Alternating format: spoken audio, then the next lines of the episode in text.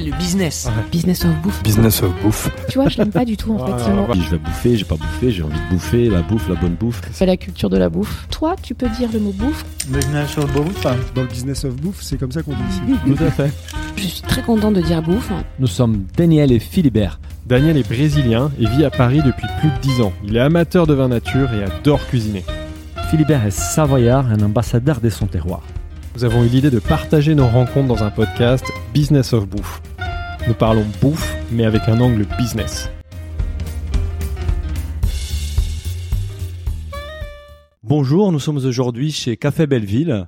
Euh, comme d'habitude, je suis accompagné de mon associé et ambassadeur de la Savoie, Philibert Chambre. Bonjour Philibert. Bonjour Daniel.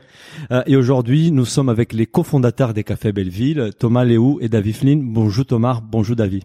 Bonjour tous. Bonjour. Euh, donc avant de démarrer, est-ce que vous pourriez vous présenter, nous raconter un peu qui vous êtes?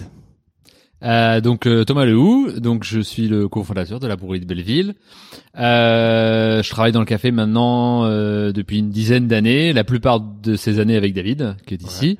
Euh, principalement à Paris, en France. Ouais. Euh, j'ai fait un peu mes différents travails euh, à Londres euh, à une certaine époque et à, en Australie avant ça. C'est un peu là où j'ai découvert le monde du café. C'est là où tu as eu la révélation. Exactement, un petit peu révélation du moins dans le service du coffee shop, Ouais. pas vraiment encore sur la qualité, mais la qualité mais ça tu s'est révélé un tu peu. vas nous raconter ça justement, ça nous intéresse beaucoup ça. Et, euh, et donc voilà, donc euh, et puis de fil en aiguille, euh, on est arrivé à ouvrir la boulerie euh, ensemble avec David. D'accord. Et toi David alors? Bah du coup moi à la base euh, je suis moitié anglais moitié américain et j'ai grandi à les États-Unis. Donc euh, mon histoire dans les cafés euh, je- ça a commencé euh, quand j'étais un étudiant et je cherchais euh, je cherchais euh, un peu d'argent parce que euh, il en fallait. Des boulots Et ouais, sûr. bah écoute. Ouais. hein. Et donc euh, j'ai tombé chez Starbucks d'abord et Tu ensuite commençais chez Starbucks? Bah ouais, je sais, Tu je l'assumes sais, hein, je l'assume, je dis tout de suite, comme ça il n'y a pas de, Oui, il y a salut, pas de d'ailleurs. secret, voilà. Euh, mais bon, après six mois, euh, c'était pas très intéressant, donc euh, je tombais dans un petit café indépendant qui, euh, je savais pas à l'époque, mais c'était un des meilleurs cafés au monde euh, à ce moment-là. Et donc j'ai eu une formation euh, et j'ai devenu euh, finalement à la fin, je pense que je faisais plus café que d'études. Ouais. Et donc, euh, quand j'ai arrivé en France, euh, j'ai rencontré Thomas et on a commencé à travailler ensemble euh, sur euh, sur le, le café de spécialité. Et donc, euh, à la fin, ça s'est terminé dans la brûlerie. Vous êtes, vous êtes rencontrés où alors? Vous êtes rencontrés à À la caféothèque. à la caféothèque, d'accord Exactement. Ouais. Ouais, Qui à- bah, Qui était à un concept euh, ouais. À l'époque, c'était le seul endroit à Paris qui servait quelque chose qui rassemblait à de bons cafés. C'est-à-dire que le reste, euh, c'était euh, toute la même chose. Ça c'est hein. quoi C'est 2011, 10 euh, 2009. 9 Ouais. Et vous étiez tous les deux quoi barista euh, au Café Otech, vous travaillez euh, Oui, alors euh, moi quand j'ai débarqué à la caféothèque, je j'étais pas vraiment barista, j'étais je travaillais dans la restauration depuis déjà 5 6 ans euh, mais le métier du café c'était encore un tout début donc euh, euh, et de toute façon les baristas à l'époque c'était un grand mot quoi, c'est-à-dire on- Justement, pour les gens qui nous écoutent, qui sont peut-être pas familiers, est-ce qu'on peut expliquer ce que c'est qu'un barista? Parce que moi, j'ai découvert le mot en, en préparant le podcast. Le- ça barista, on pourrait dire que c'est un petit peu un sommelier mais dans le café, c'est-à-dire Ouais. une Mhm. personne qui euh, euh, pas- qui serait goûter et sélectionner des cafés, euh, savoir parler des cafés un peu plus précisément, d'où la, pro- la provenance, l'origine, les variétés, mais surtout quelqu'un qui sache le, le produire, c'est-à-dire euh, savoir nettoyer une machine, savoir faire une recette, euh, savoir extraire comme il se doit un, un bon café. Donc c'était, euh, ça a l'air simple comme ça, mais ça l'est pas. Donc vous étiez tous les deux des baristas, alors. Bah, On- ouais. ouais, à ce moment-là. euh, et donc, nos travail ensemble, à part juste à la caféothèque où on servait des cafés, ça a vraiment commencé parce que Thomas avait l'idée de faire un barista jam, donc en rencontre de baristas. qui s'appelle Frog Fighter, c'est ça? À la, à la fin, ça s'appelait Frog Fight, mais au début, ça, Thomas m'a dit ça et j'ai dit, mais mec, euh, t'es complètement, t'es complètement fou. on est genre trois baristas, com- comment on va faire un truc? Il dit, non, mais t'inquiète, t'inquiète. Est-ce que tu, Thomas, sentais qu'il y avait des gens qui s'intéressaient de plus en plus à ce phénomène-là Il y avait ça et il y avait surtout que on s'embêtait un peu. hein. Ouais. Euh, on était peu nombreux, on était souvent assez euh, euh, tout seul, c'est-à-dire que on essayait de pousser. Euh, faut imaginer que maintenant c'est dur déjà de montrer aux gens que le bon café c'est une bonne chose. alors faut imaginer il y a l'époque, 15, il y a 10 ans. Ouais. Donc euh, c'était un peu frustrant. Donc on a on a tout fait pour pouvoir euh, démocratiser un peu tout Ouais. ça. Quoi. Donc, moi, je pense que je lui ai dit, euh, bah, écoute, mec, euh, tu me trouves 10 personnes Et là, on peut en faire un barista jam, mais 110 personnes, on va pas faire ce travail pour là. Et donc, euh, on a fait nos premières frog fight, et il y a eu euh, 36 personnes. 36. Donc là, on était là genre, oh mon dieu, 36 personnes. quoi. Ça, Exactement, Le, le- Voilà.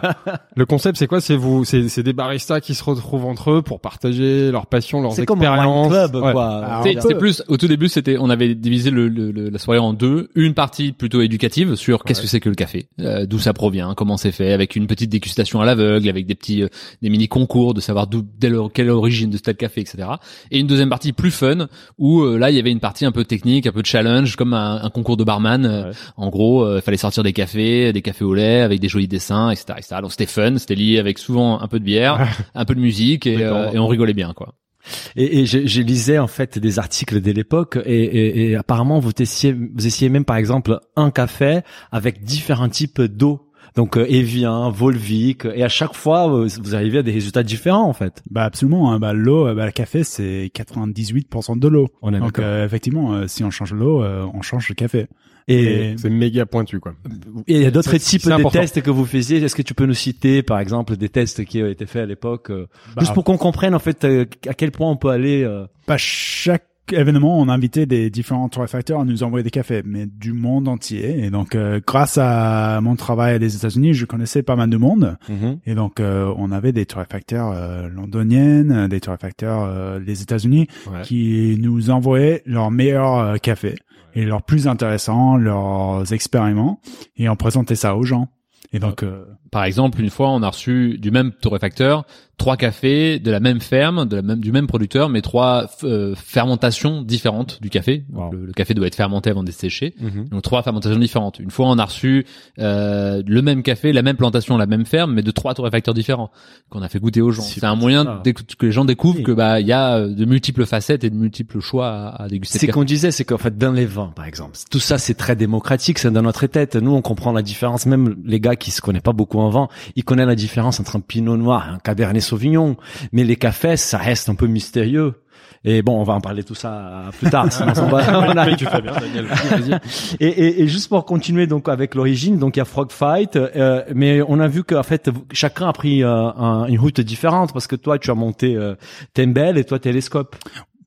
Au fait, Frog Fight, on a eu la chance, on a eu quelques articles, euh, comme tu as pu lu, et à un moment, on avait, euh, très rapidement, même, on avait, euh, au lieu de 35 personnes, on avait 200 personnes qui débarquaient sur, sur ces événements. Donc, euh, ça a vite devenu un travail, ce que nous, on avait conçu un peu d'une façon, euh, on va dire, euh, associative. Ouais, c'est pas Et- pro au début, ouais. ouais. Oh, bah, C'était pro, mais Ah, c'était c'était une, un- une- comme une toute association, c'est-à-dire c'était un c'était comme un business, sauf Ouais. qu'on gagnait pas d'argent. Ouais. Ah, d'accord. Exactement ça. Donc, étant euh, sur un salaire barista, euh, à un moment, on dit, bah, ça c'est un peu illogique. On est en train de sortir euh, l'argent de bah, de notre SMIC. Ouais. Donc, euh, c'était pas très malin, on va dire. Donc, euh, du coup, on s'est dit, bah, maintenant, on va ouvrir des, des cafés, quoi. Donc, Ouais. euh, moi, je, j'avais été approché avant par un, un- quelqu'un qui s'appelle Nicolas Claire, qui voudrait monter son café. Et euh, j'avais dit, euh, bah, je peux, je peux t'aider à faire ça. Euh, Ça, je, je sais faire. Euh, J'en ai fait. Même aux États-Unis, j'avais aidé quelqu'un sur une ouverture. Donc, euh, j'étais, je pensais que je savais tout, comme toute personne de, de 25 ans. Donc, euh, et donc Ouais. du coup, on s'est lancé avec Nicolas et moi j'ai lancé Télescope et Thomas. À la même époque quasiment un petit peu plus tard. Euh, moi je, à l'époque je travaillais au bal café euh, et euh, j'ai décidé de m'associer avec euh, l'équipe du bal café pour ouvrir le Ten Bells belle, ouais. Euh, et donc euh, j'ai ouvert le Ten Bells euh, voilà quasiment six mois un an plus tard. Euh, parce que encore pareil que David c'est-à-dire l'envie de d'avoir son propre lieu de servir aussi euh, des cafés et, euh, et donc voilà c'était euh, c'est parti comme ça. Et, et vous étiez déjà potes à l'époque en fait, parce que et vous aviez vous aviez pas une envie de, de monter un truc ensemble ou? Je sais pas si on, se l'est jamais dit en fait à cette époque-là vraiment. Hum, Et après, je pense que c'est plutôt une- un concours de circonstances qui fait que toi, t'avais été approché par Nico, moi, j'avais été un peu approché par Anselme à l'époque. Chacun a un peu appris, euh, mais ça, enfin voilà, ça, ça- c'est venu un peu comme ça en fait. Je, je pense aussi on est parti du, on n'est pas parti du, du principe qu'on allait monter un business au début. Ça s'est fait. On était vraiment plutôt là pour partager un produit.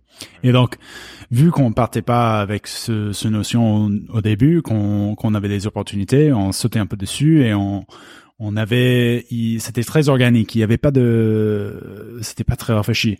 Et donc euh, il y avait tous les bons côtés de ça et tous les mauvais aussi. Hein, mais donc, euh, mais au début c'était ça. Et donc- mais par contre, on travaillait quand même ensemble parce que Télescope on torréfiait. Ouais. Euh, et donc on torréfiait. Et on- notre seul client euh, en B2B, c'était le Tembels. Ah. D'accord.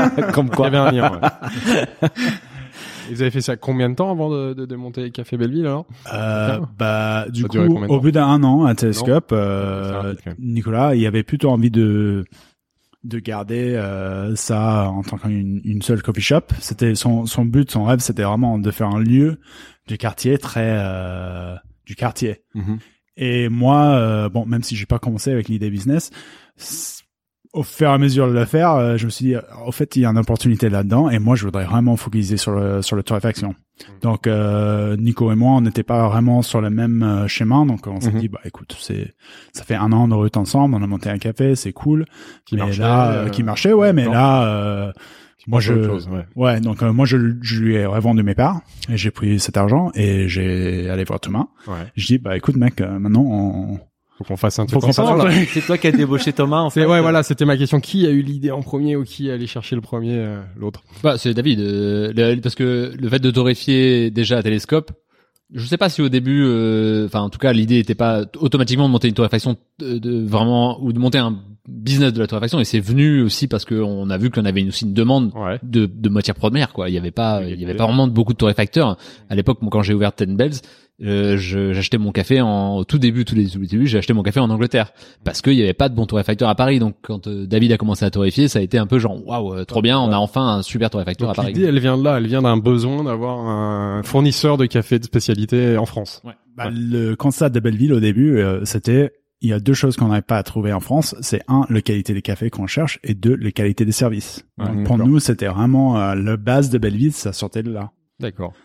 Mais l'idée de torréfaction, pour, pour dire la vérité, euh, c'était parce que j'avais un menteur euh, qui était torréfactrice, qui est même très reconnue en tant que torréfactrice, Mhm. que quand je dis je monte un, un café, elle me dit super, il faut que tu torréfies.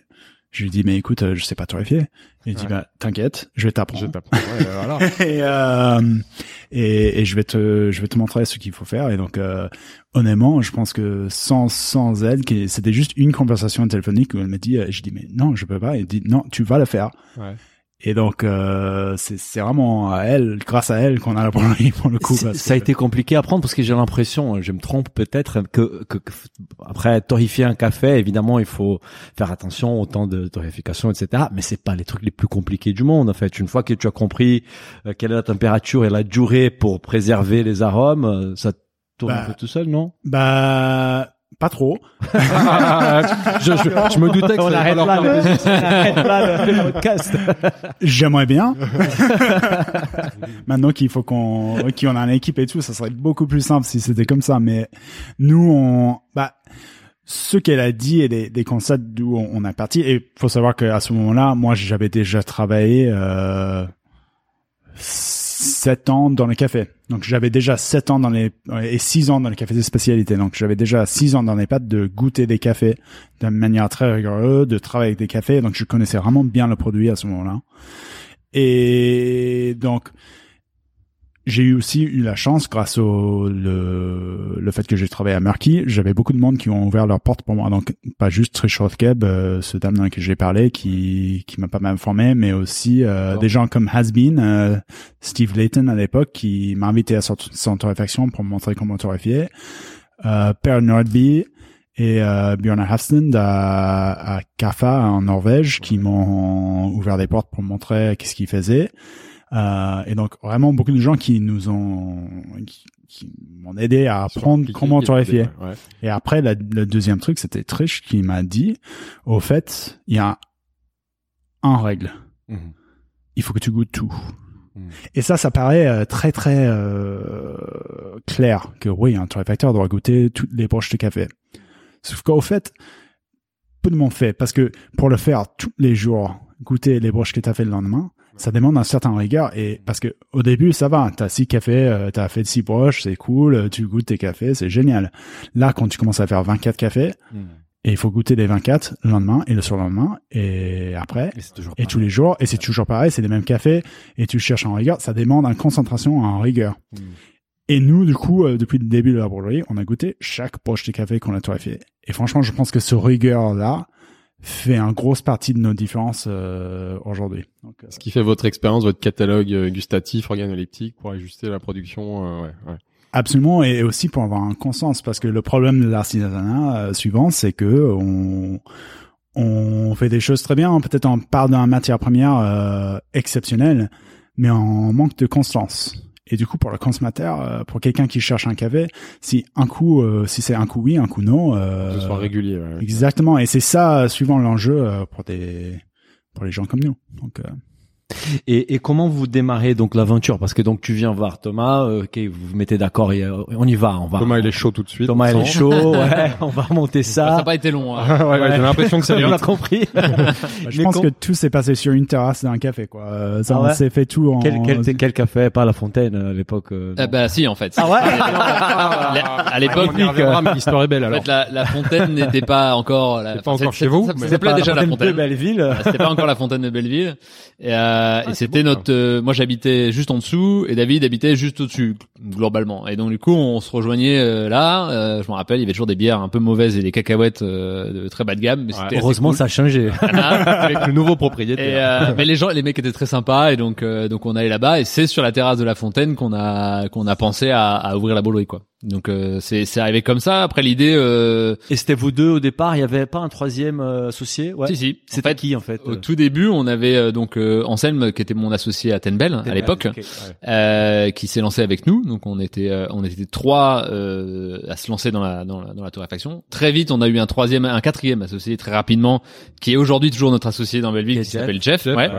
Euh, on en parlera un peu après peut-être. Ouais. Et, euh, et donc on a monté la boulerie à trois au tout début et euh, ensuite euh, en- moi j'ai enfin Anselme et moi on a décidé de pareil un peu comme euh, David et Nico de choisir des chemins un peu différents. Donc on moi j'ai vendu mes parts de Tenbel et euh, et Anselme a vendu ses parts dans dans la boulerie. Donc on s'est séparés. Quoi, Exactement. Et donc, euh, et donc Anselme, lui, est toujours le, le, le, le, le gérant de Ten Bells euh, et donc les suivants. Euh, et donc voilà. Et donc là, après, on s'est focalisé nous vraiment sur la torréfaction. Et, et vous trouvez donc un premier fonds de commerce rue Pradier.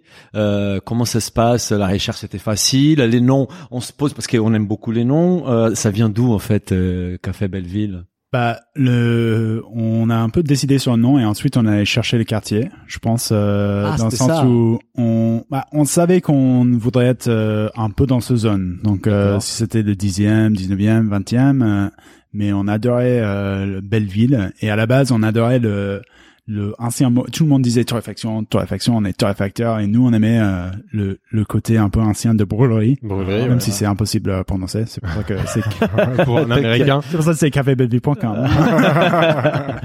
et euh, et euh, je j'ai le souvenir que c'était super simple Ouais. de trouver le lieu. On a trouvé sur le bon coin, euh, je crois.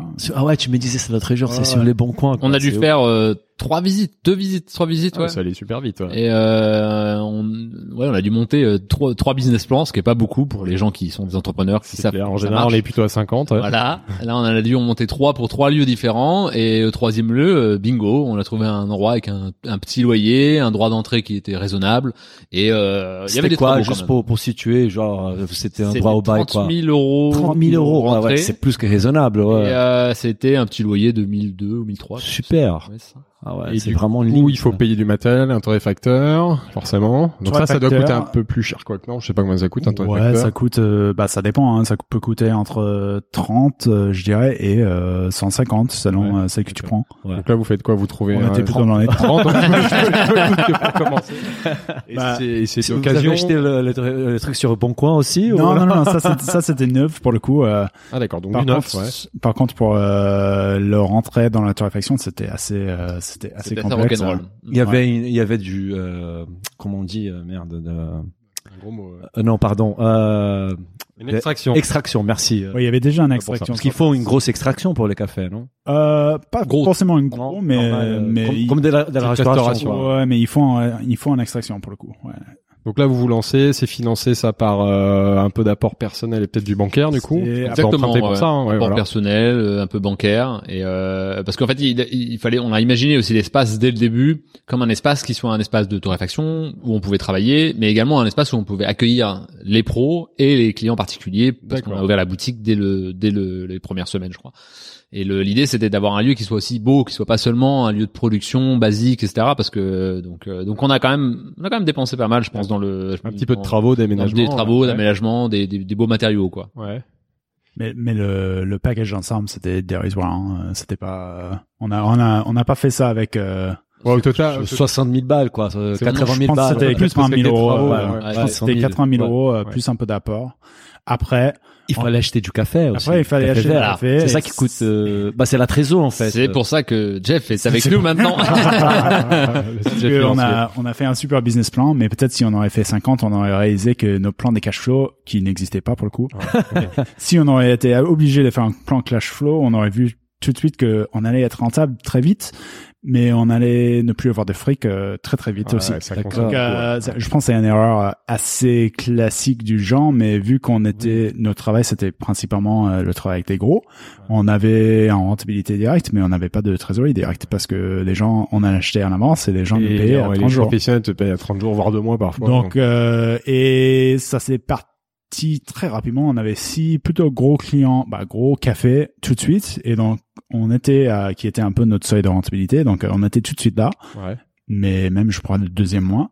Sauf qu'on n'avait pas forcément prévu d'y aller aussi vite. Et donc, euh, C'est ça, la croissance coûte de l'argent en fait. Ouais, il faut commander. Ça, et- ouais. carrément. Et donc, euh, on s'est dit, bon, euh, comment on va faire? Il y a des banques qui ne financent pas de stock. Donc, euh, faut savoir aussi que la plupart de nos fournisseurs de, de l'époque ou même encore aujourd'hui euh, des cafés de spécialité bah il y a pas de ils ont très peu de de délai de paiement comme les les importateurs habituels qui te donnent 4 5 3 mois enfin Là, il 5 faut payer tout de suite, Là, ouais, il faut ouais. payer C'était soit des petits producteurs en fait. ouais. Bah, des petits importateurs Petits importateurs, Ouais. ouais. qui travaillent eux avec des producteurs, producteurs, plus ouais. petits quoi. Bon, on peut venir un peu plus après, mais Ouais, nous, le sourcing, le sourcing, c'est un vrai sujet. Bah, C'est aussi euh, après trois mois de business, euh, il y a peu de monde qui vont filer des termes. Hein. euh, C'est faut... exactement ouais. même avec un beau chiffre d'affaires c'est clair. Donc euh, du coup, on a eu la chance que Jeff avait. Euh, bah, faut que tu racontes parce que En c'est. Jeff était mon peut-être mon premier client de Ten Bells Ouais. euh, parce qu'il habitait à 50 mètres et je me rappelle qu'il est venu avant l'ouverture même et euh, il était mon client régulier de tous les jours donc euh, cappuccino et muesli euh, tous les jours tous les jours euh, il faisait- déjà il faisait mon il faisait mon chiffre d'affaires déjà à Ten Bells.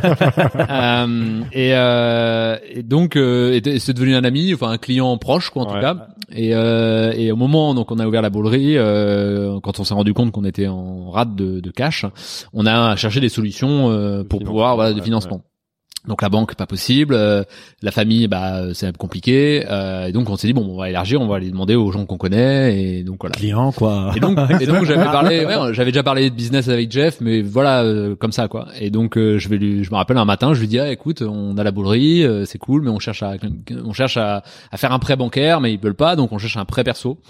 Et il me dit, euh, ok, pas de problème, mais pas de prêt, euh, vous me donnez des parts. Euh, et je serais hyper intéressé de rentrer dans la société parce que je trouve ça cool, j'adore, j'adore le projet, euh, voilà, euh, je, je mets de l'argent dedans, mais euh, je, Je deviens actionnaire. quoi. Exactement. Lui, il a, Ouais. il a, il a quel profil? Il a un profil plus Bah, du coup, financier ou Euh, bah, Ouais, déjà, il a fait, il a fait de l'INSEAD, donc euh, Ah ça ouais. aide.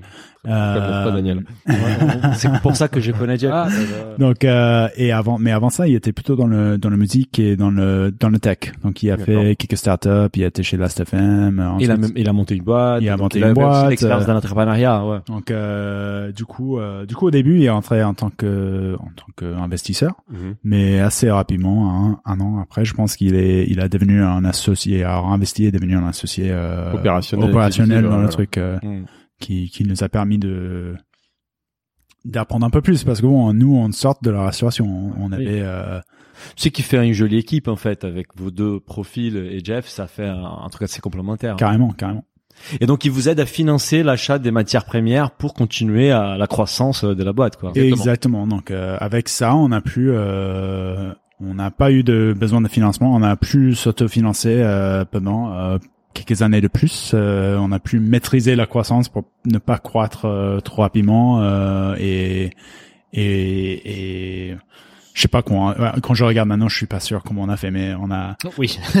Et euh, à, à l'époque, le cœur de métier, c'est vraiment 100% B2B, c'est vraiment de fournir des, des, des coffee shops, des... Ou c'est, Nous, on comment s'est- ça se... On a toujours réfléchi à la société comme une société B2C parce Ouais. que on, on considérait que nos clients finaux étaient euh, les personnes qui allaient boire des cafés. Ouais. Donc pour nous, le client qu'on avait toujours en tête, c'était euh, ce client final. Ouais. Après, on savait que on n'allait pas ouvrir des plus de lieux parce que c'était impossible.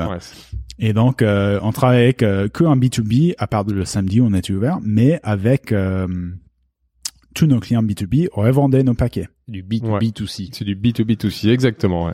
Genre la graine d'épicerie, genre Galerie Lafayette. pas, euh, Pas encore non, du pas encore. Ah, mais- ah, des À cette époque-là, pas encore. Ah, c'était les coffee shops Là, c'est qui le coffee shop vendaient, qui vend d'accord. en même Ouais, temps des sachets de, Exactement. de Oui, oui. café En fait, en grains. Comme vous ou faites à la fontaine, par exemple. Oui, oui. Voilà. En fait, c'est un peu le, c'est un peu le modèle économique de beaucoup de torréfacteurs euh, partout. C'est-à-dire que euh, les, les coffee shops ou les restaurants un peu spécialisés des cafés euh, utilisent le café pour faire des boissons, mais ils revendent également des petits paquets de café de 250 grammes à leur euh, à leur public, quoi. Je suis toujours demandé, c'est vraiment une part euh, significative du, du chiffre d'affaires. Je me suis toujours dit Bah, que c'était ça- toute ça- petite partie de leur vente dans ces Quand c'est une toute petite partie, c'est pas bon signe. Ouais. parce que ça devrait être facile, c'est facilement rentable, hein, Ouais. c'est facilement une belle rentrée d'argent. Euh, et souvent, les coffee shops euh, sous-estiment le fait que le fait que c'est des ventes rapides et, et des Et belles ventes parce que ouais. les marges sont assez bonnes et, euh, et au lieu de une fa- fabriquer une boisson, fabriquer un cappuccino, ça vous prend 3-4 minutes, 4 minutes, 5 minutes. Euh, Bon, vendre un paquet de café, ça vous prend bien sûr, 10 euh, secondes. 30 secondes. Ah, quoi. Donc c'est c'est c'est la rentabilité est quand même plus intéressante. Donc chez vos clients, ça représente quand même une partie importante de, de l'activité. Ouais. Carrément. Et du coup, ça touche euh, l'image de Belleville, touche le client final également. Après, pour être franc, je pense que presque tous les coffee shops de Paris pourraient augmenter leur- la taille de leur espace retail et gagner plus d'argent. Ah ouais. Je- J'en connais, j'ai jamais vu un coffee shop où je me suis dit, ouf, c'est trop de retail. Oui, bah Ah, on va on va parler ça, de ça parce qu'on va commencer à parler de l'activité euh, parce qu'après vous êtes parti sur l'activité coffee shop aussi. Mais bon, av- avant d'arriver là, juste une, une- une chose qui est pas encore claire dans ma tête. Donc vous arrivez avec cette offre des cafés de spécialité. Euh, à Paris, euh, il manque un peu de- de- de- de- des gens qui font des, qualités, des cafés de cette qualité-là.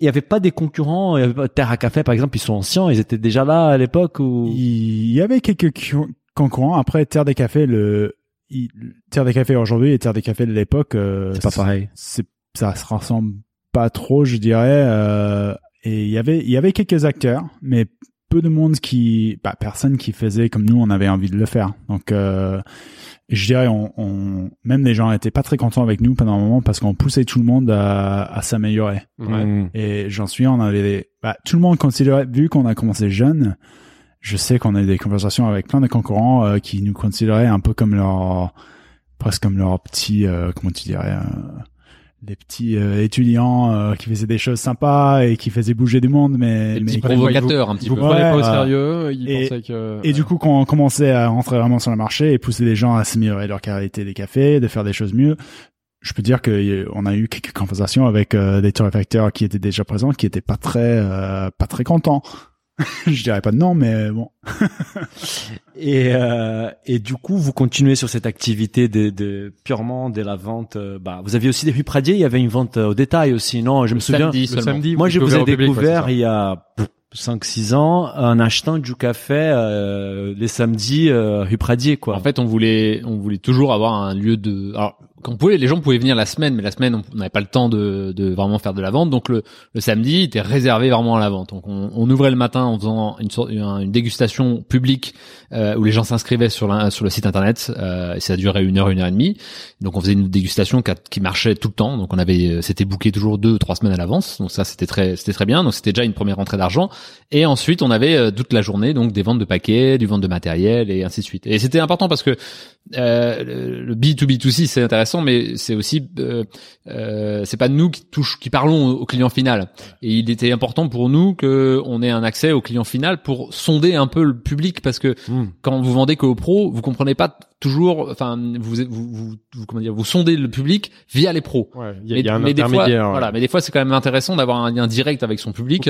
Ouais, là, il y a, il y a un énorme sujet que je, je découvre, euh, moi, en, en préparant ce podcast, c'est que il y, a- il y a beaucoup d'idées reçues sur le café. Donc, il y a un vrai Ah sujet oui, oui, oui. d'éduquer le consommateur sur la meilleure Il y a façon de faire beaucoup de travail. C'est la pédagogie pure, en fait. J'ai Ah, j'ai- bah, découvert, euh, et c'est pour moi c'était contre-intuitif que finalement vous recommanderiez presque de faire plutôt du café en filtre plutôt que de, de l'expresso, euh, enfin plutôt qu'un mauvais expresso espresso mal réglé, vaut mieux le faire avec euh, avec euh, une méthode de 12 filtres. Ça, c'est- Absolument. ça, ça nécessite d'éduquer le consommateur. ouais. En fait, à- de- à euh, maintenant on ouvre un peu plus parce que à l'époque, quand on a ouvert, on, on disait voilà le, le filtre c'est le c'est facile, Ouais. c'est pas cher Mm. euh, et c'est très difficile de le- de, la- de, le- de le louper Louper, si quoi, vous ouais. faites euh, si vous Comme une Bialetti, quoi. La, la Ouais, voilà, c'est avec un bon café, une bonne eau, une bonne recette, euh, c'est parti quoi. Un espresso, il faut une bonne machine, un bon moulin, un bon réglage, euh, il faut des paramètres qui sont plus complexes. Beaucoup quoi. plus rare Ouais, ouais. que les gens soient équipés. Aujourd'hui, euh, vous avez les machines automatiques, mais à l'époque, il y avait Oui, mais même, je vois même un, un, un restauration de, je vois des qualités. Euh, je parle pas des, des étoilés ou tout, mais des bons restaurants à Paris.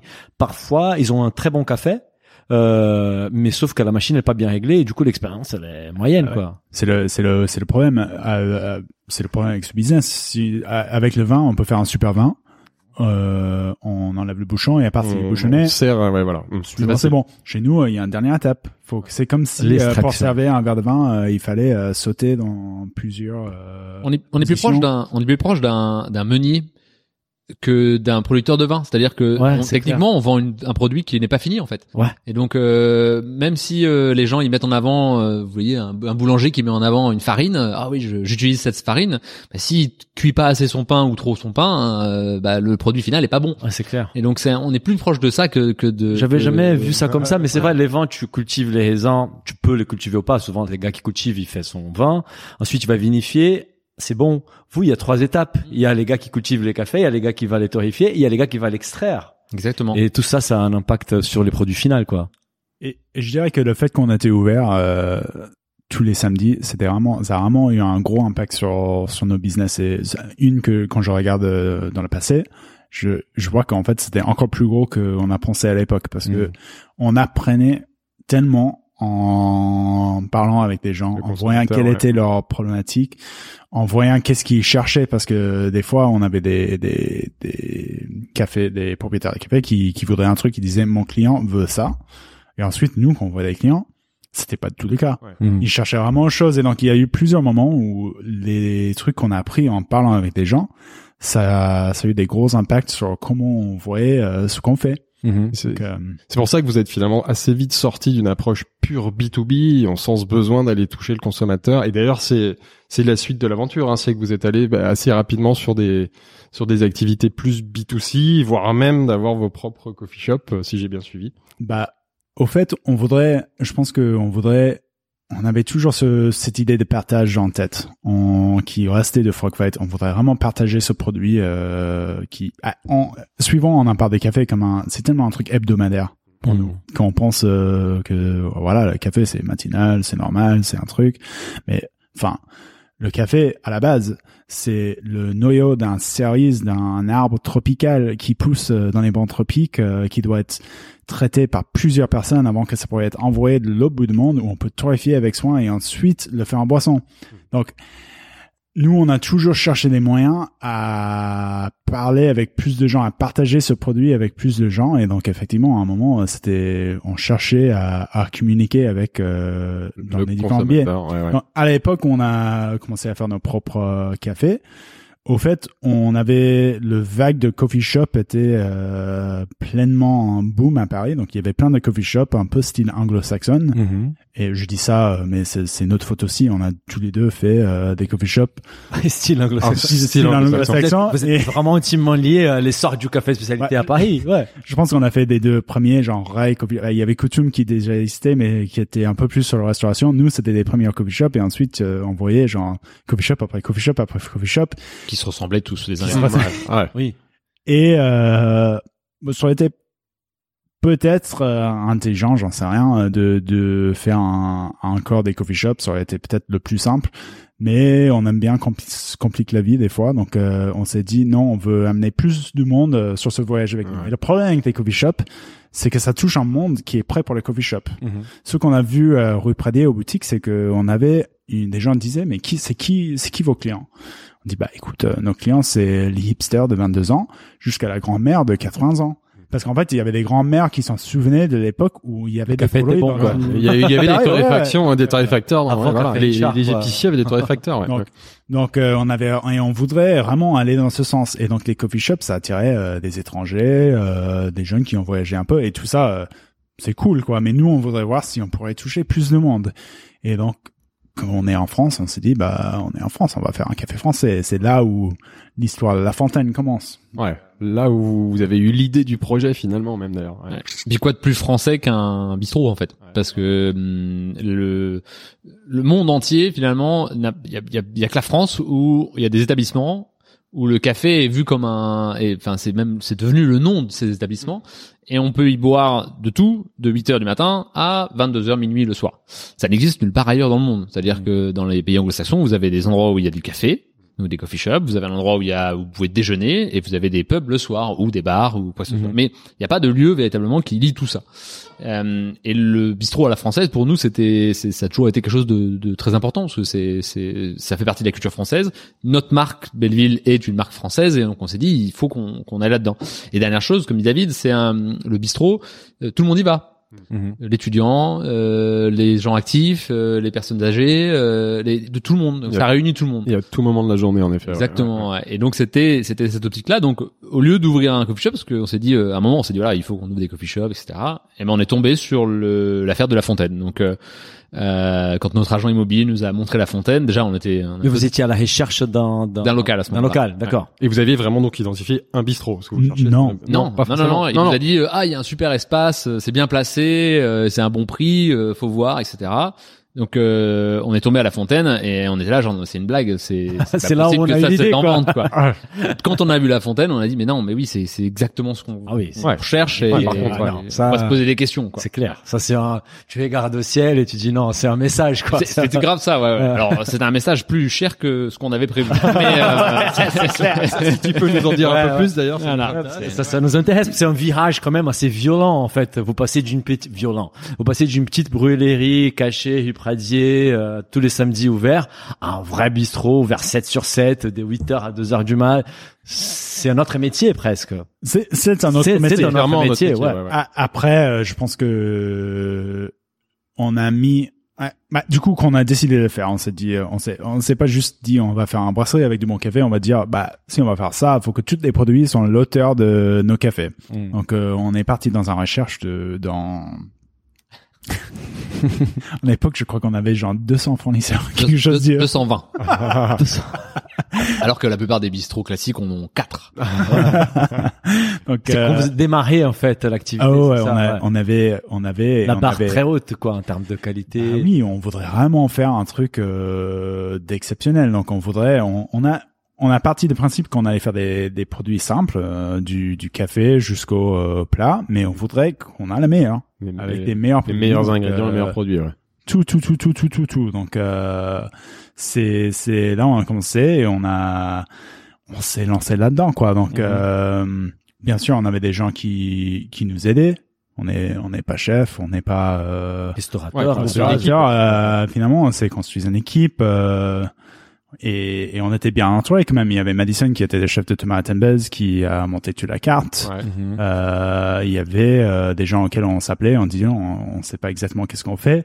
Après, j'ai envie de dire les premières années de La Fontaine, c'était vraiment de l'apprentissage. euh, Oui, c'est clair. pour nous tous, hein, on a on a fait des choses très bien, c'est-à-dire les cafés étaient top, des le bouffe était top, mais ça nous a pris un peu de temps pour euh, régler le, le reste en fait. Oui. Parce que c'est Mais en termes de, parce que après c'est des, c'est de l'organisation et de la rentabilité, des choses comme ça. Mais en termes de chiffres d'affaires, il y avait du monde dès les premiers jours. Je me Ouais, souviens. dès, et dès le début, euh, il y avait Ça a marché, beaucoup quoi. de monde quoi. il y a a plein de presse euh, et plein de bonnes choses. je pense qu'on a été nommé euh, meilleur, euh, on a été Croque Messier, on a non été deuxième jambon beurre de Paris. Bravo, On félicitations. euh. On était meilleur croque-monsieur de Paris plusieurs fois. Euh, on avait euh, les meilleurs cafés de Paris et des gens adoraient.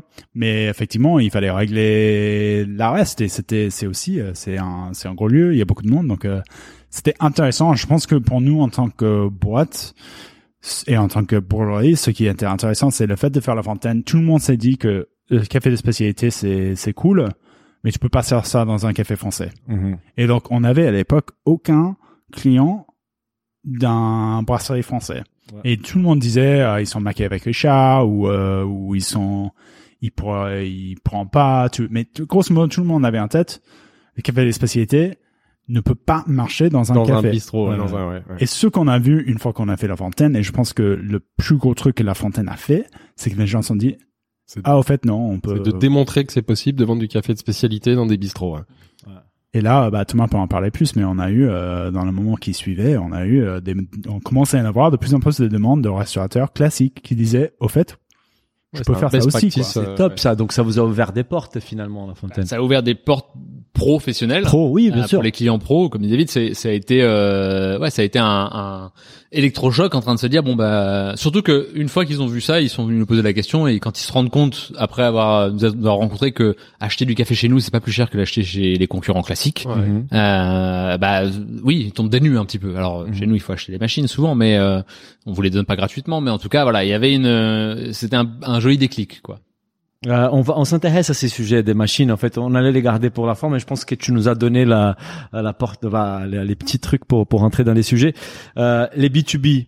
Euh, Il y a un gros sujet, je pense que même pour vous aujourd'hui, pour entrer dans des restaurants, euh, c'est difficile quand vous avez en face des, des, des acteurs qui, qui fournissent euh, une machine, une maintenance avec. Est-ce que vous pourriez nous Richard, ouais, Café Richard, Richard par exemple, c'est un peu le leader à Paris, je crois, de, Mhm. de, de, de, de ces, de ces segments-là. Est-ce que vous pouvez nous expliquer un peu plus euh, les difficultés qu'un petit acteur, petit acteur entre guillemets comme Belleville, a pour rentrer dans des bistrots, brasseries parisiennes, et quelle est la procédure d'un Richard, par exemple, pour sécuriser ces, ces, ces clients-là Alors euh, Richard ou d'autres Ou d'autres, oui, mais c'est pas trop. Enfin, euh, souvent on a tendance à envoyer la, la enfin euh, donner le blâme aux torréfacteurs, euh, mais c'est c'est souvent les restaurateurs. C'est un choix de restaurateur. Vous êtes restaurateur, vous pouvez décider de ne pas euh, avoir un contrat avec un fournisseur de café ou de bière ou quelconque. Hein. Mhm. Euh, il y a rien de anormal, je dirais, euh, pour les brasseurs de se dire bon bah oui, je vous mets la machine, euh, on, on, travaille ensemble pendant cinq ans, c'est pas un souci. Mais il y a beaucoup de restaurateurs qui ont, qui veulent baisser leur leur coût, qui veulent absolument faire plus de marge, qui veulent absolument, quitte à faire baisser la qualité. Et donc automatiquement, les torréfacteurs, ils ont un peu suivi ce mouvement-là, quoi. Ce qui fait que hum, euh, il y a beaucoup de, de restaurateurs qui, euh, à partir du moment où on leur a dit bah oui non, il faut acheter une bonne machine. C'est-à-dire que la machine que vous avez là, c'est c'est pas c'est pas bon. Mm. Ah oui, mais on me l'a donnée gratuite. euh, bah oui, mais c'est pour ça qu'on l'a donnée gratuite. C'est parce que c'est nul cette machine, quoi. Donc euh, pour faire un bon café, il faut quand même dans un bistrot une bonne machine et il faut pas la lésiner parce que c'est c'est c'est le corps du Ouais, de lieu. très quoi. Donc c'est c'est comme vous êtes un boulanger, vous avez un mauvais four, quoi. Enfin, euh, donc il y a eu ça, c'était déjà un, un frein, c'est-à-dire le coût de d'investissement pour pouvoir se lancer et faire de la qualité. C'est pour ça que le- les premières années, même encore un peu aujourd'hui, on a beaucoup de clients qui sont des nouveaux, euh, des nouveaux restaurateurs, c'est-à-dire des, des lieux qui ouvrent euh, et qui du coup bah mettent le prix de la machine à café dans leur business global. Et du coup, vous faites pas comme Café Richard, de- des, des contrats annuels où vous allez en effet fournir la machine et avoir Alors, un contrat on, de maintenance. on fait des contrats pour Ouais. des clients, mais on peut pas fournir la machine à 100%, Ouais. c'est trop cher. Une, Comme- ma- une comme- bonne machine à café, ça vaut 8000 euros. Ouais. Avec le moulin, la machine de filtration, vous en êtes très vite à on- 10, 12 000 euros de machine. Et ça, c'est le plus bas prix que vous pouvez avoir. hein. Ça peut monter très vite. Mais il y a des acteurs qui les font, qui fournissent. Alors, machines. mais c'est peut-être pas les Oui, mêmes mais pas machines. avec ces machines-là. Ouais, c'est pas le même Ah, prix, c'est pas le même voilà. non, la plupart des bistrots classiques euh, ou brasseries, ils ont des machines à 4000, 5000 et encore, ça c'est le prix que moi j'aurais. C'est pas le prix que quand vous en avez acheté 200 dans l'année, vous avez pas les mêmes prix. Donc euh, donc pour beaucoup de restaurateurs, c'est un frein ça parce que bah ils veulent pas dépenser euh, le minimum quoi. Donc ça c'était un premier frein. Le deuxième frein, c'est aussi le, le et ça on, ça a été une grosse discussion depuis toujours avec, sur nous, c'est de dire euh, euh, à nos clients, ils sont pas prêts. Nos clients sera pas, ne pourra pas reconnaître lui-même la qualité, et nous, on n'a pas le temps de leur expliquer que c'est différent, que c'est qualitatif, etc. Et pour nous, on trouve que c'est des, désolé, mais c'est des conneries. Euh, euh, quand un café est bien fait, euh, vous n'avez pas besoin de le servir à un expert. Vous pouvez le servir à n'importe qui, il saura voir qu'il est différent. Alors après, il aime Il ou bon. il aime pas, Ouais, ça ouais. c'est autre chose. Mais qu'il est intéressant, qu'il est équilibré, etc. Et donc du coup, euh, il y a eu beaucoup de restaurateurs, euh, et c'est en train de changer énormément, qui avaient un peu peur de ce mouvement-là. Parce qu'il faut savoir, quand on a débuté il y a, il y a 7 ans, le café de spécialité, pour la plupart des gens, c'était un peu... euh, Bon bah c'est une bulle, ça, Ouais, un ça gonfle, tendance, ça ça va passer. ça ouais, va ouais, passer, etc. Sauf que c'est un peu comme les vins naturels ou les, les brasseries artisanales. C'est loin de d'être, euh, ça va rester. En tout cas, maintenant, on, on a prouvé que ça allait rester. Quoi. Mhm. Donc, euh, il y a du changement énormément, mais c'est vrai que les premiers freins c'était ça. Euh, ça l'est de moins en moins aujourd'hui. C'est-à-dire que de plus en plus, euh, les restaurateurs sont prêts à investir parce qu'ils ont vu que c'était un moyen de de- de- d'augmenter leur chiffre d'affaires. Et vous, vous les aidez quand même ou pas du tout Ah oui, oui, avez- bien avez- sûr, oui, oui. Donc vous êtes obligé d'aider les restaurateurs euh, comme les, les méthodes de Richard, mais évidemment, enfin le café cher, mais évidemment pas autant que. Non, euh, mais on peut non. proposer des réductions, des remises. euh, on nous, ce qu'on fait surtout, c'est que on propose facilement les, les- le- notre expertise. C'est-à-dire qu'on fait facilement des explications ou des, des sortes de con- mini-consulting pré-ouverture pour savoir quel matos acheter, comment l'installer, euh, comment le faire en termes de workflow et compagnie. Ouais. Et aussi des, des accompagnements en termes de remise ou en termes de, de, de suivi client. Ce que font pas les, les gros restaurateurs, les gros fournisseurs de café. Ouais. Vous avez un problème avec votre machine, vous avez un problème avec votre réglage de café, il vient au bout de 4-5 jours, quoi. Enfin, quand, quand vous êtes un bon client. Du coup, vous, vous avez des gens qui vous, enfin, qui, qui accompagnent les, cli- les clients pour la maintenance des machines. Ouais, d'accord. Donc ça, c'est comme aussi tout un staff, euh, tout un boulot. euh, ouais. C'est ça qui coûte cher, mais après, ce sont des clients qui, qui s'engagent à acheter des quantités importantes, donc finalement, vous pouvez Et c'est surtout des clients qui parlent bien de vous, quoi. Oui. Qui vous conseillent. La qui plupart, vous mettent en avant. Ça Ouais, devient des ambassadeurs. Au- aujourd'hui, ça fait 7 ans, on n'a jamais démarché personne. D'accord. Ah ouais. Tous les clients, glo- globalement, la plupart des clients qu'on rentre sont des clients qui nous connaissent soit de bouche à oreille, soit qui sont venus goûter les cafés dans nos boutiques ou, ou qu'on a croisés ou etc. Mais euh, c'est- la chance qu'on a, c'est qu'on fait un bon produit et comme dit David, si le service suit derrière, coup, les il n'y a pas d'équipe commerciale qui va justement démarcher des clients professionnels, si quand même, ou pas du tout? Non, c'est les gens viennent. L'équipe commerciale, c'est Thomas. mais je, re- je remarque qu'il est très, fort. D'accord, c'est la, c'est la, la force du concept. Euh, Alors c'était pas la force du concept. Puis après, c'est du bouche à oreille. C'était qu'au début, on était que, on n'était pas assez nombreux, quoi. Et puis, et puis c'est surtout que euh, ça coûte cher d'avoir euh, des gens qui font juste des démarchages et, et, et aussi on se rend compte que les gens qui veulent avoir du bon café, ils viennent d'eux-mêmes. Euh, C'est c'est pas, c'est c'est un peu un produit. euh, c'est difficile d'aller voir un client et dire euh, je vais te faire un meilleur café, mais il faut que tu dépenses 15 000 euros. Il faut que ce soit un choix du client d'abord, Ouais. euh, et, et à ce moment-là, vous vous intervenez. Et, nous, on peut te fournir le café, on peut t'aider à choisir la machine, on peut même éventuellement t'aider en participant financièrement à l'installation de cette nouvelle machine. Ok.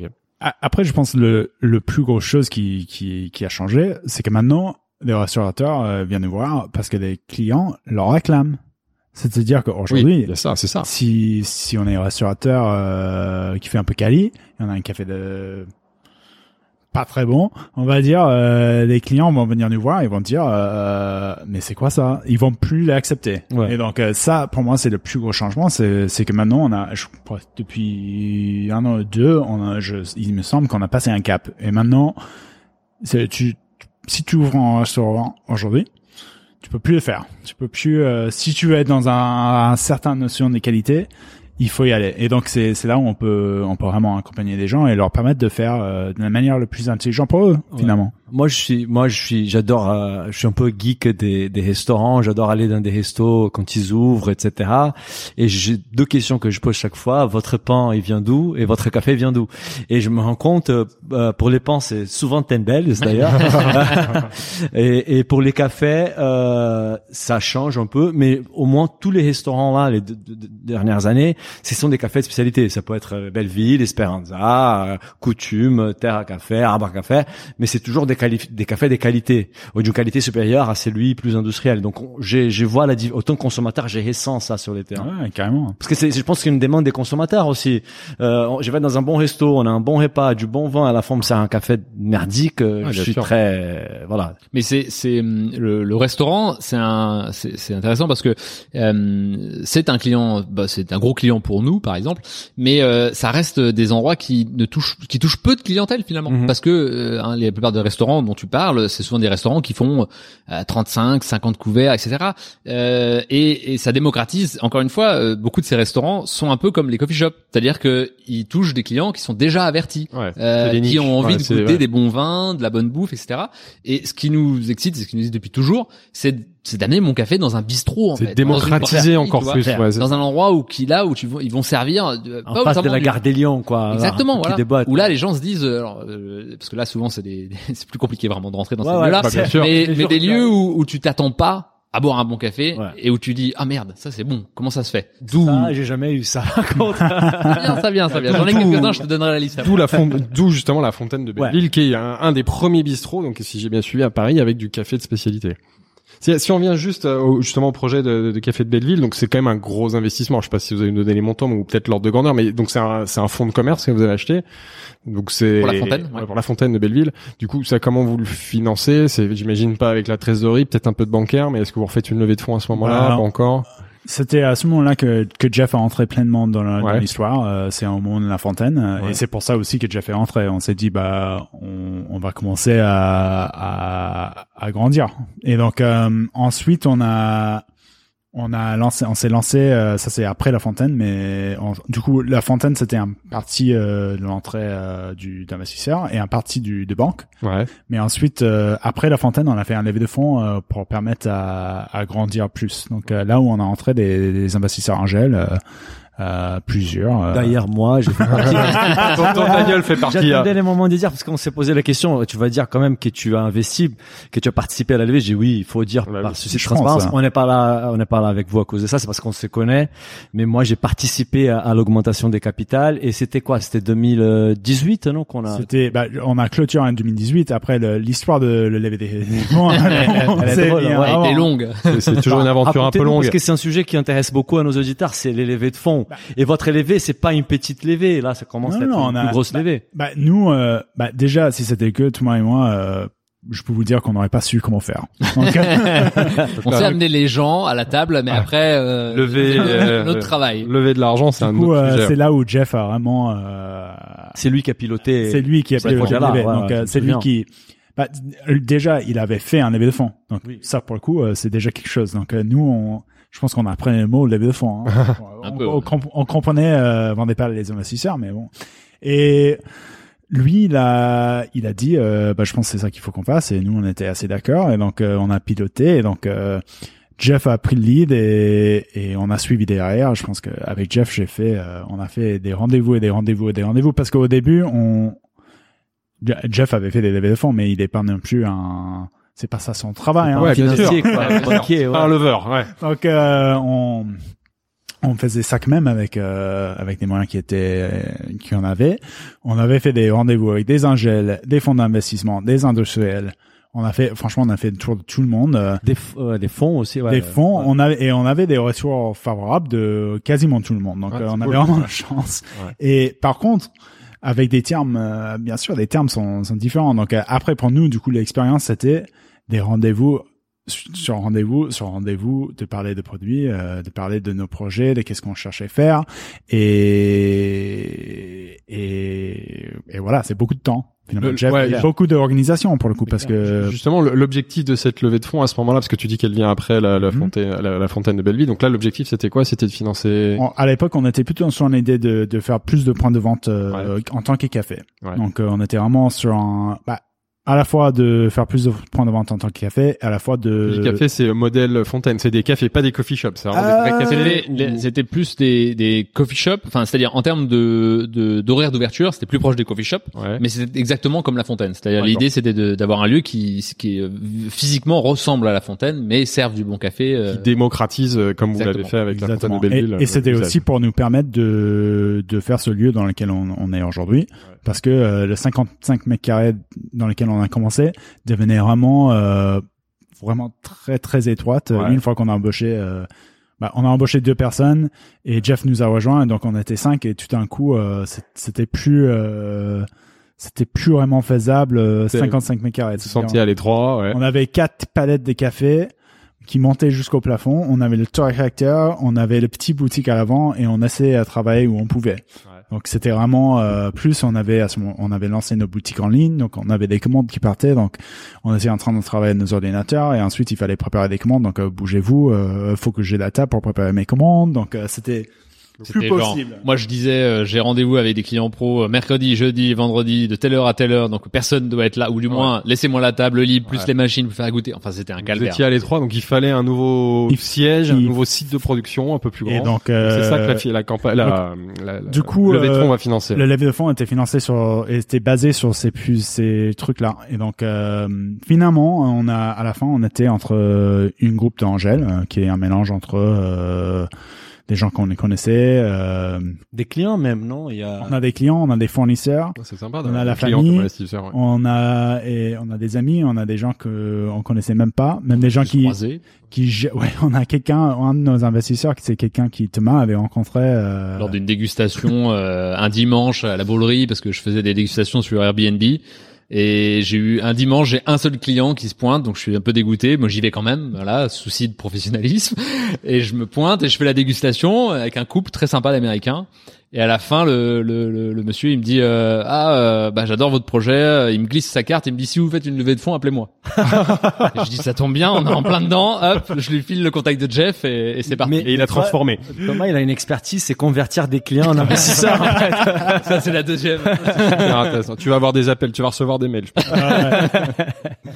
Et donc, euh, donc voilà, donc on avait ça d'un côté, de l'autre côté, on avait un offre d'un fonds d'investissement. Et euh, et nous, euh, c'était vraiment c'était vraiment en discussion parce qu'un fonds, euh, bah, même si les ingénieurs qu'on avait rassemblés avaient des compétences euh, vraiment intéressantes et qui on, on pensait qu'ils pouvaient nous nous amener des conseils euh, et des des idées intéressantes. Un euh, dit toujours qu'ils vont euh, amener euh, le ciel, euh, les étoiles, le Là, terre. vous, le, vous levez combien finalement alors à peu près? Tu peux nous le dire Vous pouvez nous le dire Euh, c'était c'était suffisamment conséquente que euh, d'accord. qu'un fonds pourrait être intéressant, mais Ouais. c'était pas non plus, on n'est pas, euh, on n'est pas, voilà. Donc c'est même une levée significative qui C'était permet une de levée financer le, le, le nouveau siège, le nouveau site de production où on est aujourd'hui et l'ouverture de nouvelles, de nouveaux cafés. de nouveaux cafés. On a, on a fait, ben, on, y- on a fait plein de différentes choses avec, euh, donc euh, notamment améliorer le site, améliorer des choses. On a même tenté d'avoir une équipe de commercial à euh, Ouais. on pourra en Vous avez après. monté le- les KG où on est aujourd'hui. euh, Exactement. Donc euh, c'était vraiment euh, basé sur plein de choses et finalement on a on a décidé de partir avec des angels parce que pour nous à l'époque euh, on on trouvait que c'était le c'était le plus intéressant en fait. Euh, C'était vraiment euh, et et on n'était pas très confortable euh, avec. En, en fait, à un moment où on a levé, il y avait eu beaucoup d'intérêt des, et je pense qu'il y a encore beaucoup d'intérêt des VC euh, dans le food. Mhm. Mais les VC qui entraient euh, à ce moment-là, nous, on n'avait pas l'impression qu'ils comprenaient des enjeux de de la bouffe, Ouais. finalement. Ouais. Et donc ça nous faisait un peu peur. On est, on s'est dit, bah tiens, on va y aller avec des, des angels. Et finalement, euh, je, franchement, je pense qu'on a fait un super choix parce qu'on a eu euh, de l'aide de de plein, plein, plein de nos investisseurs et des idées. euh, et ça, c'est, on a eu vraiment des des interactions vraiment sympas, quoi. Donc euh, Et les niveaux de pression est pas les mêmes en fait, parce que les investisseurs, ils ont peut-être euh, pas les mêmes euh, attentes, les mêmes objectifs qu'en fond. C'était ça aussi, le- les fonds, c'était comme dit David, euh, euh, on, on sentait que ils étaient hyper chauds, hyper motivés, mais mais que la réalité c'est que quand on leur expliquait que ça reste de la, de la restauration, ça reste, euh, il faut du staff, ça veut dire qu'il y a du turnover, ça veut dire que les marges sont pas les mêmes que quand vous faites du cosmétique ou du ou De des fringues ou etc quoi. Et beaucoup de ces fonds d'investissement, eux, étaient vraiment spécialisés là-dedans et ils voulaient se diversifier, donc ils voulaient la restauration. Mais oui, on sentait que c'était un peu euh, la, la conversation qui, qui a vraiment déclenché, c'est on a eu une conversation avec un fonds et qui venait de faire x3 sur leur argent dans deux ans. Mhm. Et ils étaient pas contents.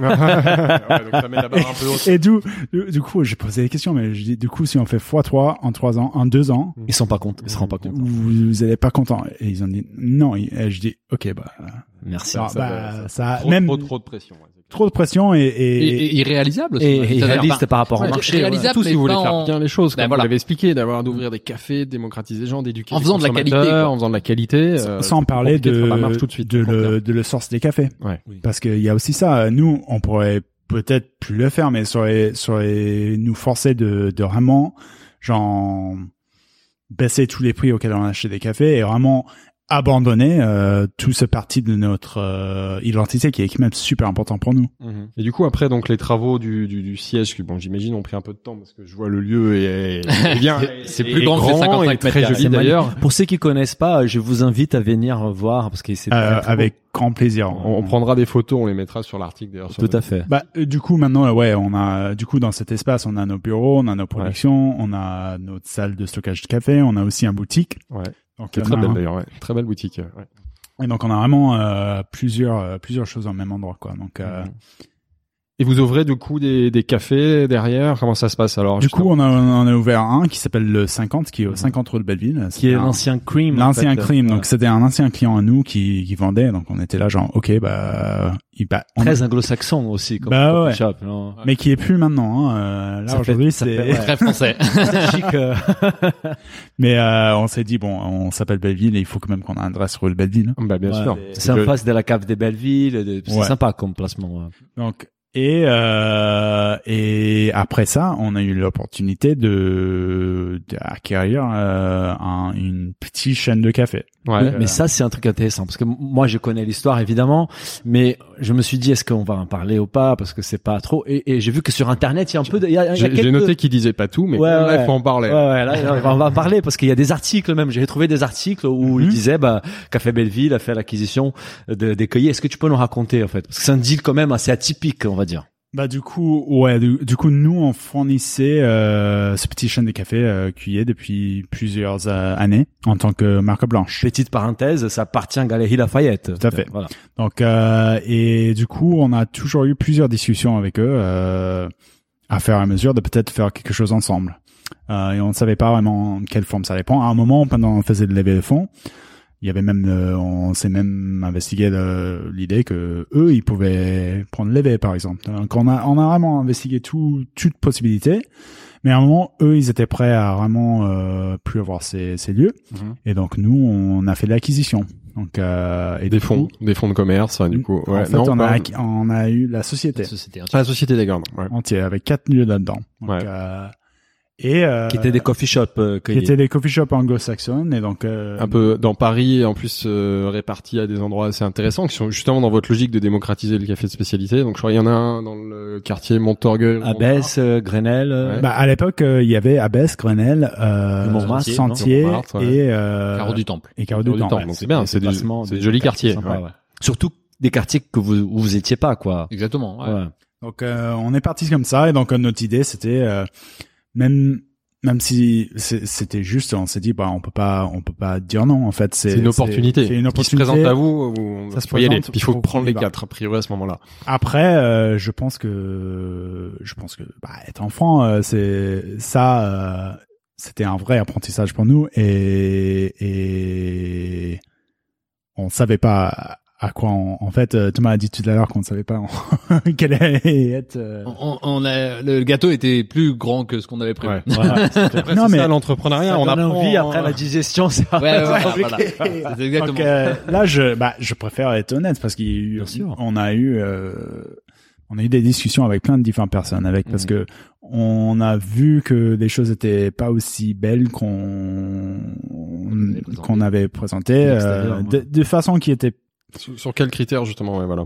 ah bah il y a plein de choses mais Le, le, flux la moins bon. rentabilité des Ouais, lieux. pratiquement, ouais. ça coûtait trop cher, non, ces lieux-là, et ils gagnaient pas beaucoup il y avait quelques problèmes de, de fond, mais on était sur, sur tout ce qui était sur le, bah, sur tout ce qui était sur le business plan, sur tout ce qui était sur les chiffres, je dirais, euh, on savait à quoi s'attendre. Mhm. En fait, c'était plutôt des choses qui se voient pas dans un tableau de bord Mhm. qu'on a- qu'on n'a pas vu. Donc euh, moi, euh, si quelqu'un était dans la même dans la même situation, moi le, le truc que j'aurais aimé avoir fait un peu plus, ça aurait été de, par exemple, et c'est bête, hein, mais ouvrir des machines, regarder à l'intérieur des machines. Ah ouais. Ah, genre quoi, les machines étaient... Bosser derrière le bar une, une bonne semaine dans chaque ça, lieu. quand- quand vous achetez- voir, et Ça, voir ça, les c'est détails. très Quand, bonne quand t'achètes, tu faire. peux pas faire ça. Tu peux pas aller regarder de Ouais, compliquée.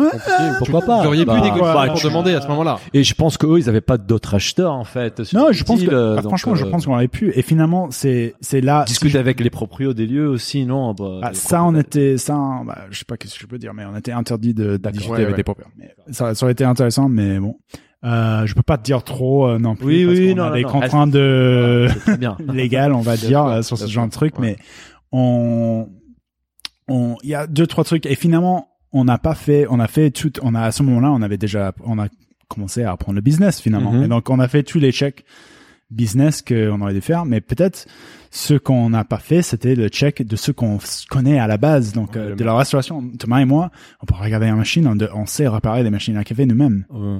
Mais on n'a pas c'est c'est ça qu'on a on a peu oublié notre base à nous et du coup c'était un peu plus complexe qu'on est rentré dedans qu'on que prévu.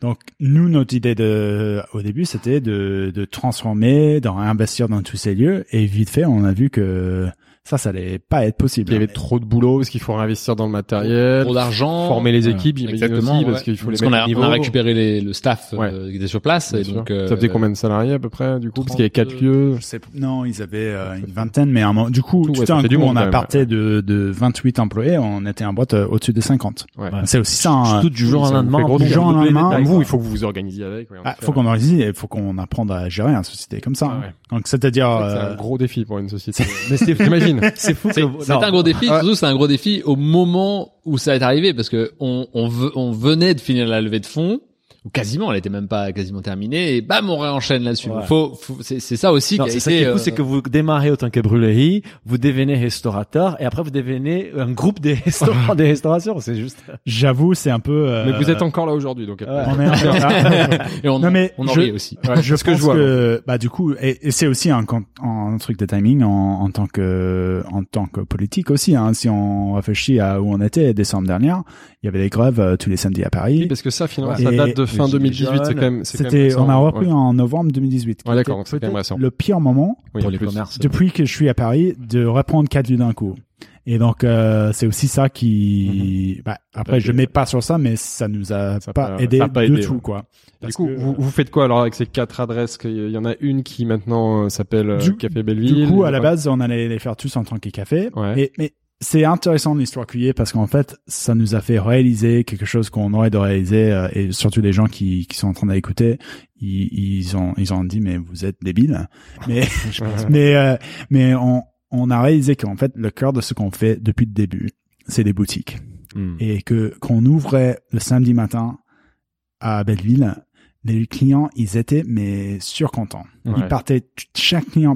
Je pense qu'on n'a jamais eu un revue Négative. Un négative. retour négatif. Mhm. Donc c'est ça Ouais. qu'il faut reproduire. C'est ça Jamais. qui marche. Expérience Ouais. client 100% Ouais. convaincu. Moi, je me Ça, c'est souviens sur Google, vous êtes genre 4,9 euh, Pradier, Voilà. c'est genre les gens. Et ouais, quoi. ici, on avait fait un boutique. On était en train de voir euh, que, en fait, on a ouvert ici. On s'est dit, bah, on va fermer Pradier par la suite. Mhm. Par contre, on s'est dit, bon, on va laisser Noël comme ça des clients qui sont habitués. Mhm. Et on a vu que, en fait, les deux boutiques, ils se battaient pas.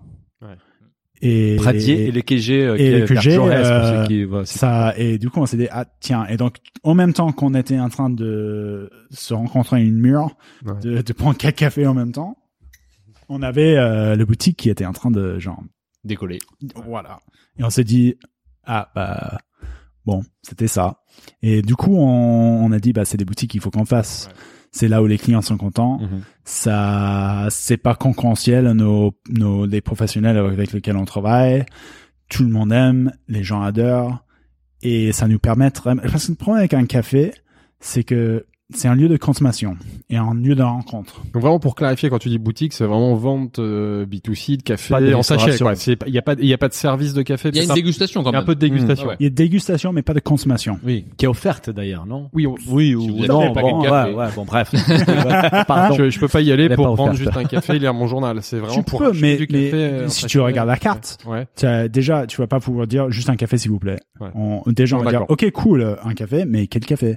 Et là on va vous faire sentir le café mais c'est toute une expérience client Mhm. qui est différent. Et finalement, je trouve que on a trouvé que c'est une expérience client qui qui marche. Qui marche c'est là avec où vous êtes bon et c'est ça que vous voulez reproduire. Donc du coup, ces, ces cafés cuillés, vous les transformez plutôt en boutique. Enfin, l'idée à ce moment-là, c'est de les L'idée c'était ça. Donc on a transformé deux en, en boutique. On a transformé celle dans la Marais et celle euh, rue de Grenelle. Ouais, d'accord. Euh, les deux autres, on, a décidé de les fermer, mais Ouais. revendre des, des beaux. Donc aujourd'hui, c'est devenu des boutiques euh, café euh, café Belleville. Du coup, on a Ouais. fait deux boutiques euh, tout de suite euh, en mode euh, moyen de bord. On les change. Euh, Aujourd'hui, on a que un. Donc on a fermé celui dans le Marais parce qu'on on a réalisé que c'était trop petit C'est hyper pour petit. marcher en tant que boutique. C'était genre on 10 avait- mètres carrés, non 20 Ouais, c'était c'est tout c'est petit. 10 je crois. Et du coup euh, les gens et on avait beaucoup d'offres pour ce fonds de commerce. parce Ouais, donc là, vous avez quand même réussi à revendre le fond de Ouais, on a revendu. euh, bah, Et voilà. ça peut être une bonne opération. Demain, ça sera vendu. C'est en cours, c'est en cours. Signature est demain, mais euh, du coup, on a toujours le, le, le boutique. euh, du coup, à la fin de cette histoire de cuillé, on se retrouve avec le boutique rue Grenelle. Mais ah, on était, euh, on a fait un, événement, euh, un INSEAD euh, récemment, et, on, et quelqu'un m'a posé la question. Bah, ok, euh, est-ce que est-ce que tu le referais ou est-ce que comment tu après maintenant avec un an de recul, comment tu sens et C'est la question que j'allais te poser. Tu aurais c'est ça la Ouais. question moi, je sais pas qu'est-ce que Thomas en pense, mais moi, je sais que cette année passée est peut-être un des plus durs que j'ai eu dans le business. Mhm. C'était vraiment euh, une épreuve. Mais en même temps, je trouve qu'on n'a jamais a- autant appris Mhm. Que cette année. Et la, la Ah, voilà. business aujourd'hui, elle est, on, on, on sait où on est va et, Mhm. et on comprendre.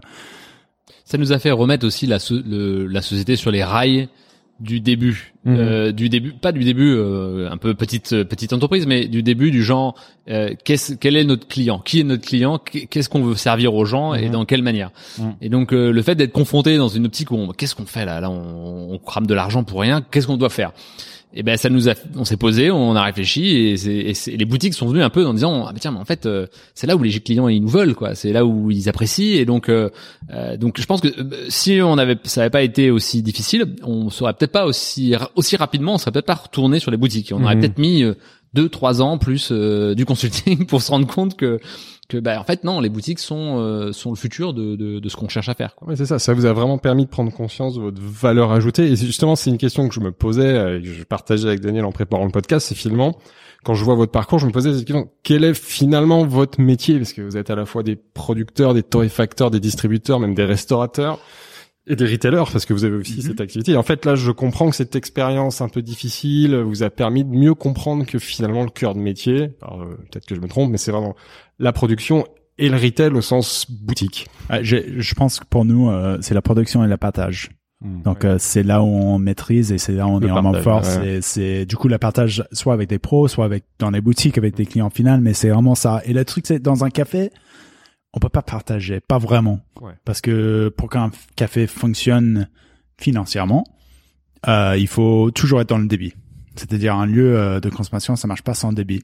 Et donc euh, c'est ça qu'on arrive à faire dans les boutiques, c'est on arrive à vraiment partager ce qu'on fait. On peut prendre le temps nos équipes, euh, Ludo qui est en boutique, il peut prendre le temps avec chaque client qui rentre et leur expliquer ce qu'on fait. Ça, ça, c'est super important. On a, on a, on a couvert presque tout, mais en fait, on a oublié les trucs à la limite les plus importants. Qui est Le pas- café. Ouais, le café, la matière première. Bah ouais. Parce qu'on n'a pas parlé du sourcing. En fait, Café vert. une partie de votre job, entre guillemets, c'est faire un peu la curation des bons producteurs et des trier parmi ceux qui font du bon et du mauvais café, euh, et les ramener à Paris, les visiter, nier de, bah, des relations avec eux. Euh, on voulait comprendre un peu plus sur cette démarche-là, comment vous les faites. euh, ça, avec le rigueur qu'on amène et ce sens de partage, c'est aussi ça qui fait, je pense, euh, un de nos forces principales. C'est le, sourcing du café euh, et, on a parti depuis le début avec un constat, excuse-moi, qui est euh, d'y aller, de chercher des relations à long terme avec les producteurs. Donc, à, trouver des meilleurs, mais aussi de travailler avec eux d'une manière que eux ils puissent avoir un peu plus de confiance dans ce qui arrivait parce que le café c'est un produit de agriculturel c'est un produit c'est Mhm. une arbre c'est des services sur un arbre donc il y a beaucoup d'incertitudes sur pour les producteurs il y a beaucoup de risques Ah, sur la récolte, bien sûr. c'est clair, tout.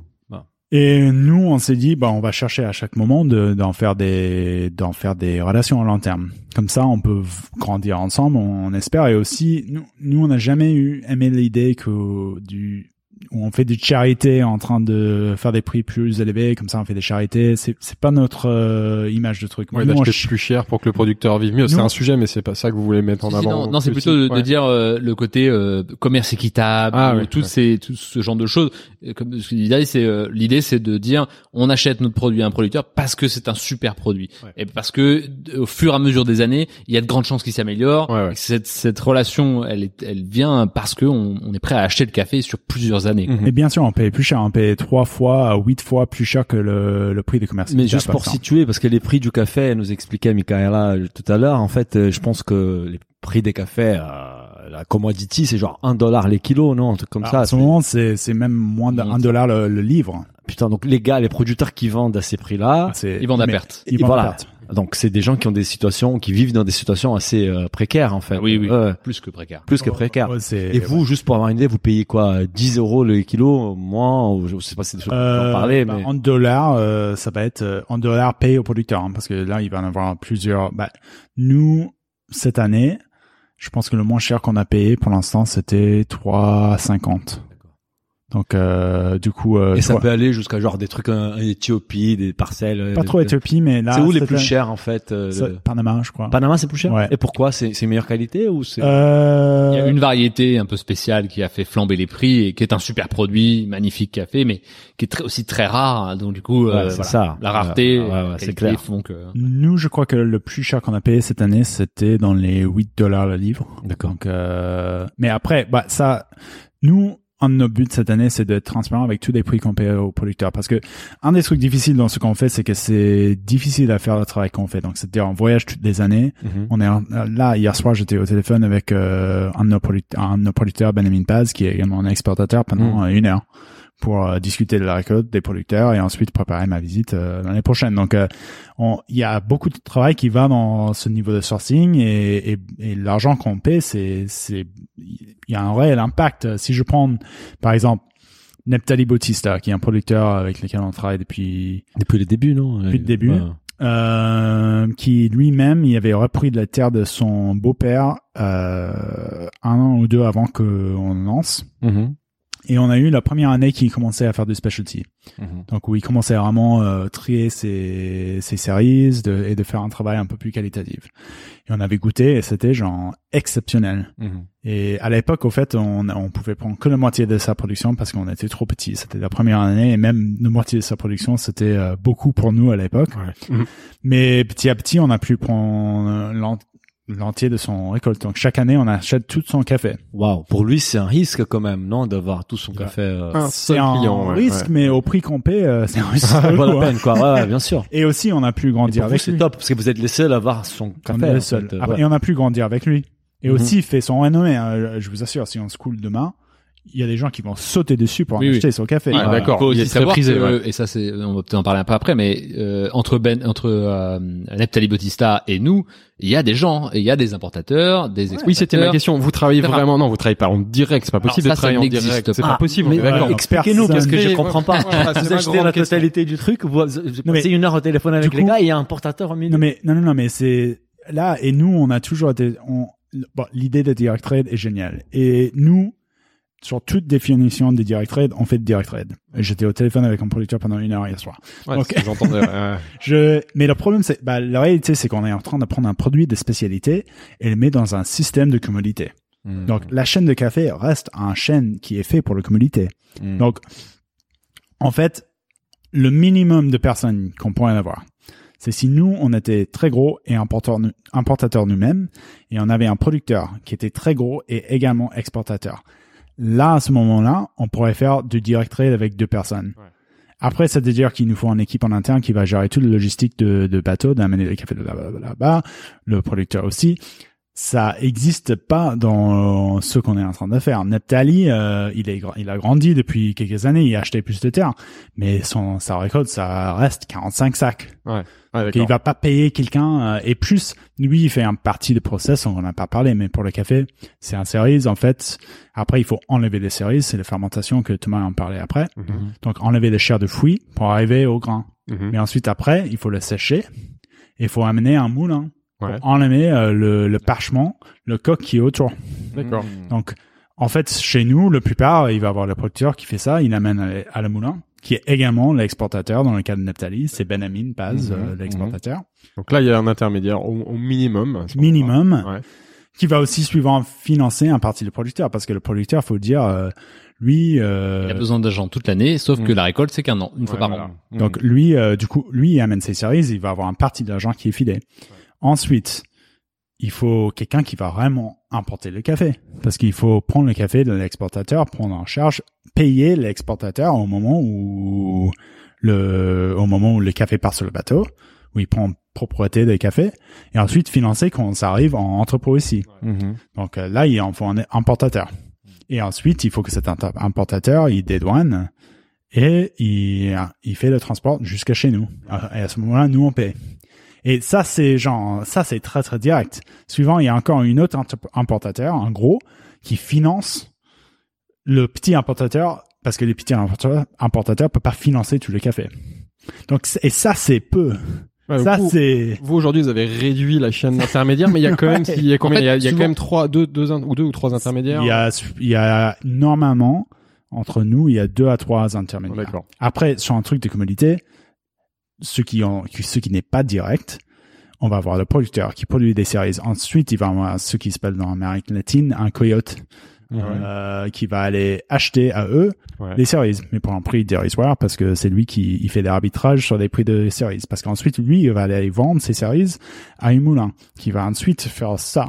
Et le moulin, ensuite, qui va peut-être revendre Ah, encore c'est un moulin. plus complexe. Si ensuite, euh, compliqué, quoi. Laisse tomber. Pour ça, faut pas être simpliste. envie hein. de, de, de monter une brûlerie, je pense qu'ils sont, ils ont pris la décision Mais de ne pas le faire. Souvent, on, on, on connote le mot euh, de, de un, un intermédiaire, c'est un gros mot, parce que en tête, euh, on a l'intermédiaire. Par exemple, dans la dans la food, c'est le supermarché. On a le producteur de lait euh, qui euh, galère de ouf. On a le supermarché qui s'en met plein la- les, les poches et le consommateur qui qui raque. Intermédiaire, c'est les méchants. Voilà. Non, non, alors- Sauf que euh, dans le et dans le café, c'est le cas. Dans le café de commodité, c'est le cas. Euh, les gens s'en mettent plein les poches et c'est pas souvent les producteurs qui s'en mettent Ouais, plein les poches. Euh, là, ce qu'on essaie de faire avec dans notre travail, c'est-à-dire qu'on essaie de, de que chaque intermédiaire euh, amène sa plus-value. Hmm. Et sa plus-value, elle doit être payée. Et elle est Comme tous les- indispensable. elle est indispensable. David, euh, Sauf on a que- besoin de ces intermédiaires. Exactement. Et un intermédiaire comme un importateur ou exportateur, c'est pas notre travail. Ou si ça l'était, il faudrait qu'on passe huit mois de l'année dans les pays faudrait avoir producteurs. une- faudrait avoir une C'est un équipe métier, quoi. je, Exactement. je connais des torréfacteurs Ah, qui, ont, qui ont acheté ça. des terres, hein, euh, mais déjà, je pense qu'ils sont un peu fous. Euh, de peut-être on n'a pas fait parce que Thomas euh, Thomas vient d'une famille d'agriculteurs donc on savait qu'est-ce que qu'est-ce On que sait ce que c'est que le métier de la terre. ouais, ouais, et puis c'est à l'autre bout de la planète. mais nous, on est- c'est- c'est on est suivre. on est restaurateur, on est torréfacteur, on est retailer, Hmm. mais on n'est pas agronome. Hein. Ouais, c'est déjà pas mal, hein. C'est déjà pas mal comme euh, Non, casquette. mais, mais du coup, nous, on, on, on respecte énormément nos exportateurs. On a une connaissance de l'agronomie qui est géniale. hein, Qui, Mhm. et pour revenir à l'histoire de Nathalie, parce que je pense, j'en pense en ce moment, parce qu'on vient de recevoir son café, c'est lui, c'est, on, lui a plus grandi. Nous, on a plus grandi avec lui. Donc euh, lui a acheté plus de terre, il a acheté un nouvel euh, camion parce qu'avant il travaillait tout tout à l'âne Mhm. de sa ferme à sa à son production. Ensuite, euh, sa fille est maintenant à l'université. Donc, l'argent qu'on paie, ça a un réel impact euh, chez Nathalie. Oui. Mais c'est pas des charités, c'est du bon business. Oui, bien sûr. que Ouais, bien pour sûr. qu'il fasse Il y a un produit de qualité. Comme Pour faire du qualité, Ouais. Voilà. Il faut que tout le monde gagne un peu juste, plus. en fait. Voilà. Exactement. Donc, ensuite, euh, ce qu'on a pu faire grâce à ces relations à long terme, c'est on peut commencer à faire des choses qui demandent de confiance. Mhm. Donc, un sujet dans le produit qu'on fait, c'est le bio. Donc, Mhm. le bio dans le café, c'est très complexe. Mhm. Et c'est en train de devenir parce que le prix de marché est tellement bas et les primes qui sont données pour le bio sont pas énormes. Le bio est en train de devenir l'agriculteur de l'abandon. C'est-à-dire, pour faire de l'argent, en faisant du café bio, grosso modo, tu prends ta terre, tu le laisses, tu reviens, tu récoltes ce qui reste, et ça, c'est ta récolte. Parce que pour faire travailler des gens, c'est trop cher. Parce qu'ensuite, il faut faire toute la paperasse de la bio. En plus, si tu es producteur de café, tu vends au Japon, aux États-Unis et Europe. Tu en as trois bio, pas un. Donc, il faut se certifier trois fois, trois fois la paperasse. C'est, c'est, c'est- du coup, on, a, on voit beaucoup de producteurs, même des producteurs qui adorent le idée de bio, lâchent le Ouais, ils se déconvertissent. Ça, c'est pas une bonne nouvelle. ouais. Et Ouais. bah, écoute, moi je suis Non, pas. ils, ils se- ils se déconvertissent pas. Ils, ils sont plus que, ils sont plus que convaincus que c'est la qualité, mais ils sont pas prêts à, comme dit David, à mettre tout leur argent, tous leurs bénéfices Oui. dans un label qui va au qui final. valorise, euh, qui valorise pas. mais non, mais c'est- qui au final est juste pour euh, euh, sécuriser le consommateur final derrière. Oui, Eux, que ils savent qu'ils que font leur déjà c'est de la bonne qualité. voilà. Ouais, voilà. Donc, Et ça, nous- c'est pas mal les cas un peu partout dans Ça, les bio. qu'on trouve beaucoup Ouais. souvent. hein. C'est comme les bio d'Espagne, pardon, mais les courgettes tomates d'Espagne qui sont labellisés bio et qui c'est voilà. Et ce bio-là, c'est pas du bio de qualité. En revanche, en dehors du bio, on a des très très bons produits. C'est pour ça qu'il faut pas s'arrêter au label bio. Ça, on le voit C'est- partout. ouais. C'est ça, mais nous, on voit notre rôle entre euh, Neptali et le consommateur final. C'est de, c'est de faire un pont sur ce trou de confiance. Parce qu'en fait, c'est ça. hein.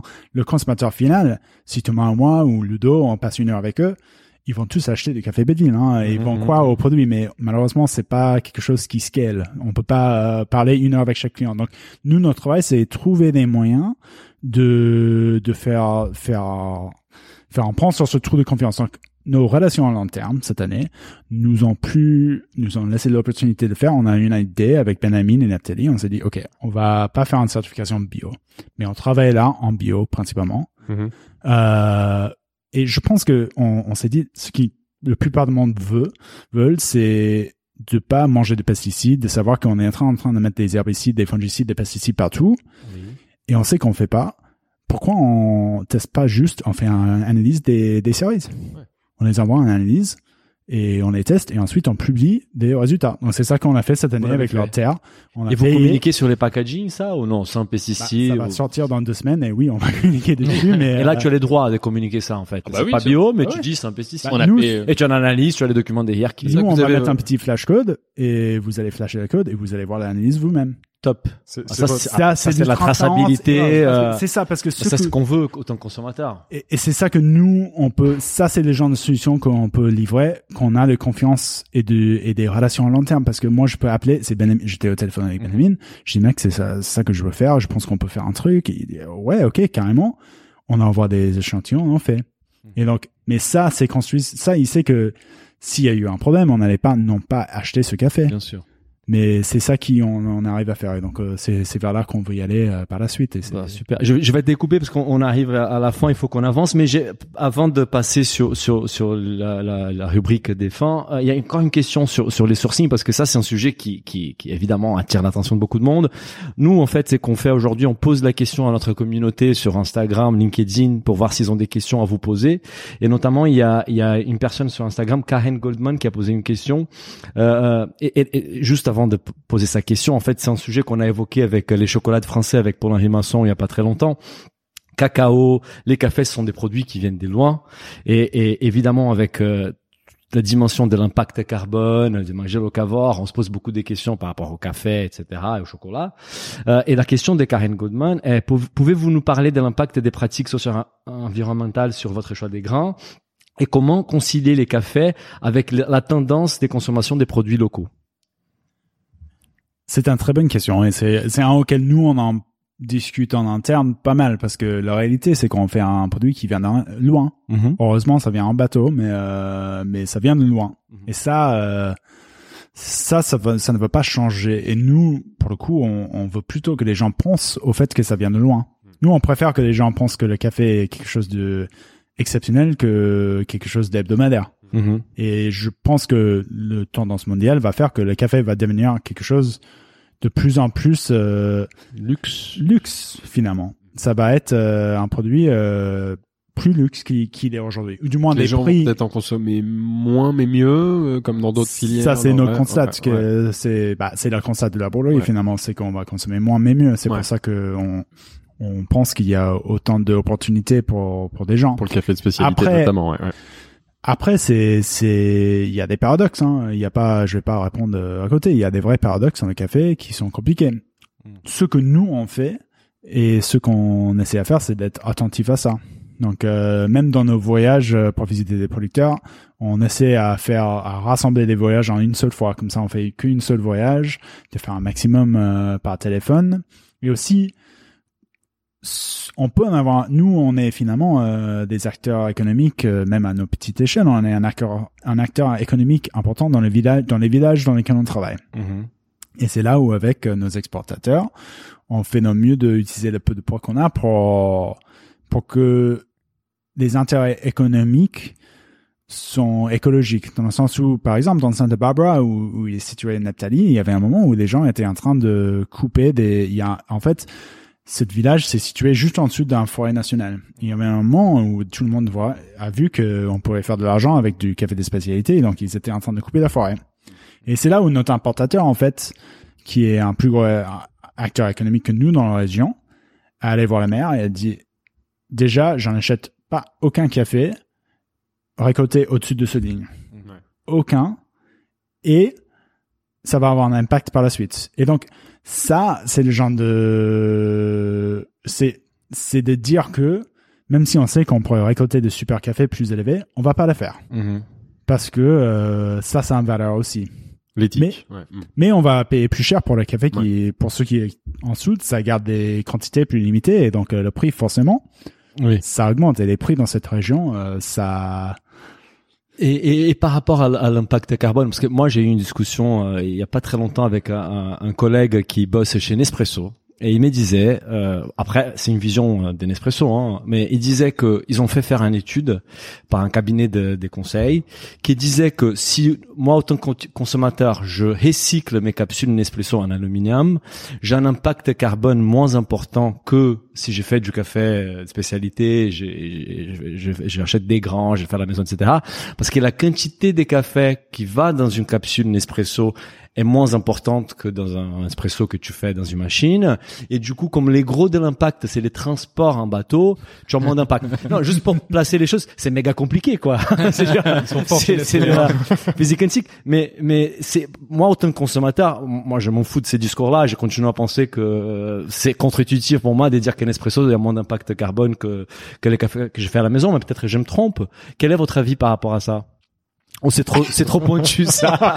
non, mais c'est, c'est un peu, c'est un Ils peu. Nous pas euh, partager leur analyse. Hein. Ouais, ça. Ouais. Je vois pas où ils vont chercher ouais, trop leur. Euh, non, mais je pense que le, le, bah, clairement, déjà le problème, mais ça c'est un problème d'occidentaux chez nous, euh, oui. de, de, des capsules. Euh, et ça, c'est un problème qui peut être, euh, enfin, réduit à zéro. Là, vous, là, depuis, depuis six mois, j'ai jamais, jamais, jamais eu autant de demandes de bureaux qui veulent euh, lâcher de la dosette aluminium parce qu'ils ont des conditions RSE qui leur interdisent maintenant. Euh, donc, euh, allez dire au bureau de remettre leur café dans leur dosette quand ils sont 500 salariés. Enfin, euh, non, ça, ça a pas de sens. C'est un peu euh, couvrir, euh, enfin couvrir le problème. Non, le problème il est plus fondamental. vous pouvez faire du bon café sans rajouter de l'aluminium, sans mettre du plastique, sans. Nous, quand on livre nos clients, on a des sacs de 2 à 3 kilos au lieu d'avoir des sacs de 500 grammes ou des sachets individuels parce que bah euh, c'est des, des petites choses comme ça que nous on peut faire ici. Surtout aux boutiques, on fait du vrac. Hein. Maintenant, oui, on vous avez vos contenants, il y a du vrac aux boutiques et on est en train de mettre en place un truc assez similaire pour nos clients web. On, on... il y a des opportunités. Après, ouais, euh, je suis sûr que effectivement, si chaque capsule Nespresso était recyclée, euh, comme chaque bouteille d'eau ou chaque euh, bouteille de bière, peut-être l'impact est, est, moins pire que ce qu'il raconte. Mais il y aurait moins de café. C'est impossible, pragmatique. Mais, moi, je, je sais qu'il y a des gens dans les bureaux euh, qui écoutent ça et je, je leur demanderais combien de combien de capsules sont dans la poubelle en ce moment. Euh, bon, euh, on va on va peut-être avancer parce que là ça fait quand même un, un beau moment qu'on discute et c'est tellement passionnant le, les sujets. Euh, on arrive vers la fin, donc on, on voudrait, on parle d'une rubrique, c'est les enjeux pour la suite. Euh, quels sont les plans de développement pour la suite? Euh, Quelle est la vision pour Café Belleville d'ici à cinq ans? Vous voulez être où en fait? Bah, on est, bah, on est toujours sur des, sur des, bah, sur cette idée de partage et cette idée de boutique finalement. D'ouvrir des boutiques, hein, ça. Ouais, ça, ça. Après, bah, c'est, c'est sur deux axes. Il y a des, des clients pro qui ont continue et c'est aussi des boutiques. Mais nous, on veut être euh, encore une fois, on partager avec un maximum de gens. Donc nous, on adore pouvoir, euh, nous, on aimerait bien un monde où vous goûtez de, de belles villes au bureau. Ensuite, euh, vous allez au café, vous prenez ville, et ensuite euh, vous passez aux boutiques pour prendre un café pour chez vous. Hein. Ça, c'est ça, c'est. Bah, c'est de, c'est de toucher le, le, le maximum de gens euh, là où ils sont. Bien sûr. Parce que on, on oublie que, enfin, nous, on est une une torréfaction parisienne parce mhm. qu'on a commencé à Paris, parce qu'on vit ici, mais on a de plus en plus de clients en province. Ouais. on envoie du café un peu partout en province également. B2B et, B2C. Exactement, on a les deux via le site internet avec les abonnements ou, ou des, des clients pro qu'on qui revendent nos paquets. Et le, ce qui est triste un petit peu dans le café spécialité, c'est que euh, c'est difficilement accessible encore. C'est-à-dire qu'on reste, on est une niche qui est de plus en plus grande, euh, mhm. ça c'est clair et on est très content là-dessus, mais ça reste une niche quand même encore. Mhm. Donc il y a encore beaucoup de d'axes, euh, de, de, de, moyens de rapporter ce produit au plus proche du client, parce que il y a plein de gens qui, qui n'ont aucune idée encore que le café c'est pas seulement euh, le petit noir pas bon, amer et, et qui a le goût de pneu qu'on va avoir au bout du ou, du ou d'une espresso qui est standardisé et que vous goûtez partout la même chose. Mhm. Il y a un autre un autre choix et c'est le fait de donner le choix aux gens. Et je pense que via les boutiques, via le site internet et via les clients professionnels, sont les axes qui peuvent euh, toucher le maximum de gens euh, à découvrir les nouveaux, les nouveaux produits. Les digitales aujourd'hui, ça. J'avais pas du e-commerce. Ouais, vas-y, vas-y. mais justement, le e-commerce aujourd'hui, il, il, représente quel poids dans votre activité Il, est, il reste très petit, mais il est en train de grandir. Ouais, c'est là où il y a du potentiel. Donc justement, dans l'avenir, c'est quelque chose. C'est genre vous... 5, 10% de. Ouais, pour l'instant, c'est très peu, c'est très faible, mais euh, bah ouais.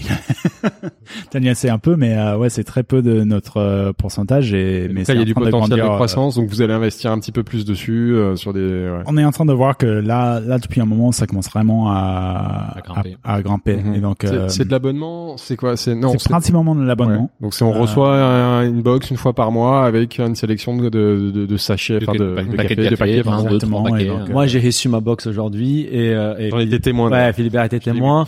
D'ailleurs, j'en profite parce que voilà, c'est l'occasion pour. Est-ce qu'on pourrait avoir un code discount pour nos auditeurs en fait euh, Ah bah absolument. Les premiers mois, je sais pas si tapent Business of Bouffe par exemple, ils ont une petite réduction euh, Bah, sur le. Business of Bouffe et, et ils peuvent avoir euh, leur premier mois gratuit. hein. Ah, top, c'est super merci, sympa, merci généreux. beaucoup. Voilà, voilà, ça va exploser les ventes. tu vas avoir plein plein de demandes, tu vas voir. Tu vas pas comprendre. Mais Je sinon- compte sur vous. Hein. ouais, ouais, il faut que tu, il faut que tu l'actives. Mais, mais les digitales aussi, c'est un truc qu'on évoquait avant de, de démarrer les podcasts. C'est aussi les storytelling parce que moi, j'ai- j'étais dit ça depuis un an qu'on qu'on discute. Et, et moi, j'ai un parcours avant un média. Moi, je pense qu'aujourd'hui, il y a un boulevard euh, sur les digitales pour la pédagogie autour du café. Et pour éduquer le consommateur, comme on l'a dit tout à l'heure, sur la bonne, les bonnes pratiques d'extraction et de préparation. C'est café. méga compliqué. Ça, moi, je Euh, pas. Du sourcing à la torréfaction, à l'extraction, tout est compliqué dans les cafés. Et c'est passionnant en plus. Et ça passe, c'est passionnant, et ça passe par la pédagogie. Et je pense que vous êtes méga bien placé pour prendre le leadership par rapport à ça. C'est ce qu'on fait depuis quelques mois maintenant. euh, Il y a depuis, euh, plus- enfin depuis toujours, mais on, on était moins actifs parce qu'on a- on était, on a beaucoup moins de temps.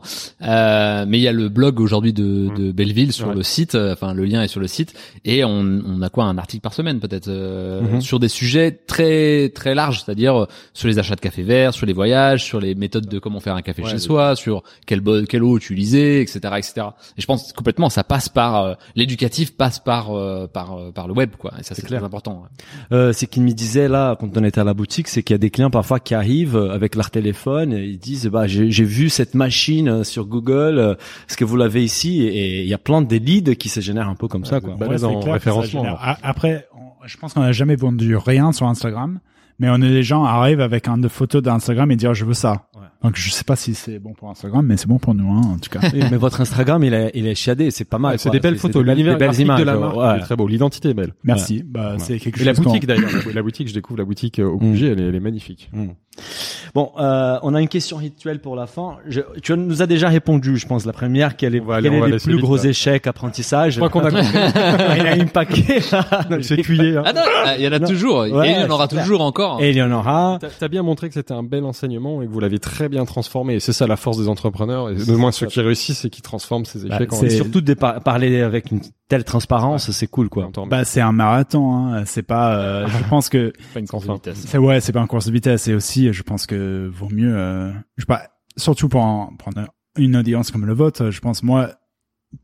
Au moment, genre, au pire moment de l'année dernière, ça m'a toujours aidé de- d'entendre des gens qui parlaient, franchement, de de leur pire moment. Oui. Parce que l'entrepreneuriat, c'est plein de bonnes choses et c'est super excitant, mais des fois, c'est horrible.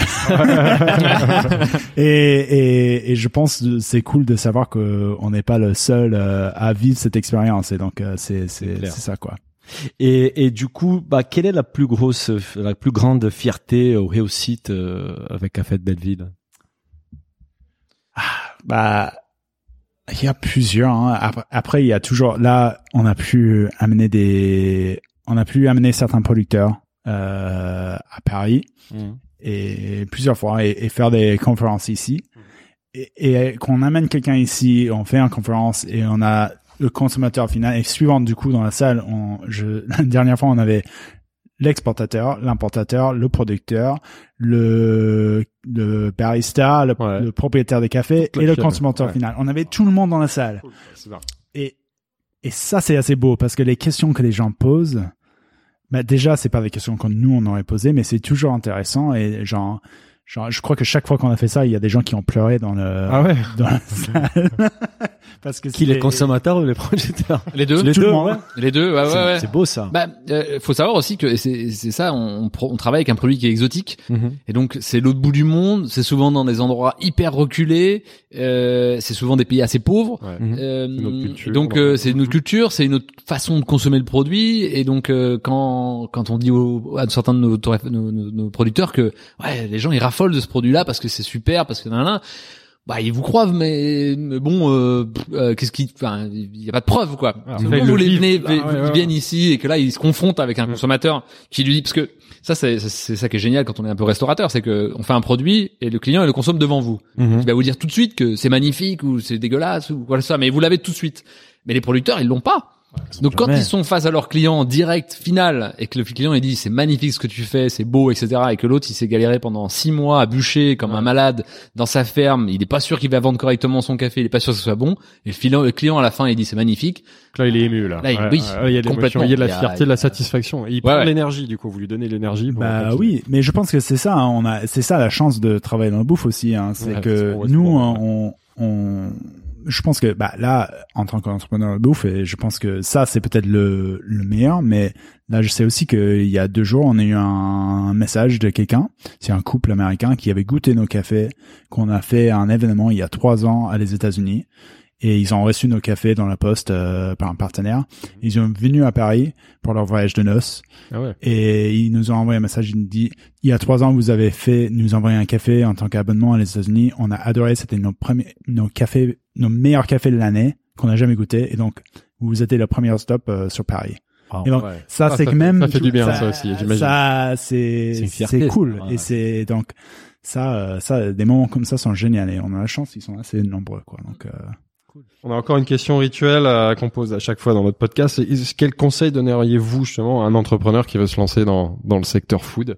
Et j'en profite pour rajouter sur ce que tu viens de dire parce qu'il y a aussi un compte Ah. Instagram Les Mimiseries euh, qui nous pose la question est-ce que vous pouvez le donner un conseil des bases pour une personne qui souhaite ouvrir son coffee shop en Provence? Voilà, soyons plus précis. Un coffee shop alors, carrément, pour ouvrir un coffee shop. Un conseil, un ou deux conseils. Je pense qu'il faut. Euh, bah, tout dépend un peu de la ville et de, de l'état. Enfin, si c'est une ville euh, moyenne, grande ville, etc. Ça, c'est, différent. Mais je pense que souvent le, l'erreur de, de beaucoup de coffee shops ou de restaurateurs qui se lancent, c'est de, de pas vraiment comprendre leur clientèle. C'est-à-dire de se dire euh, bon bah je, je, je vais toucher tout le monde. Euh, oui, mais si vous touchez tout le monde, bah il faut un endroit qui qui soit accueillant pour tout le monde.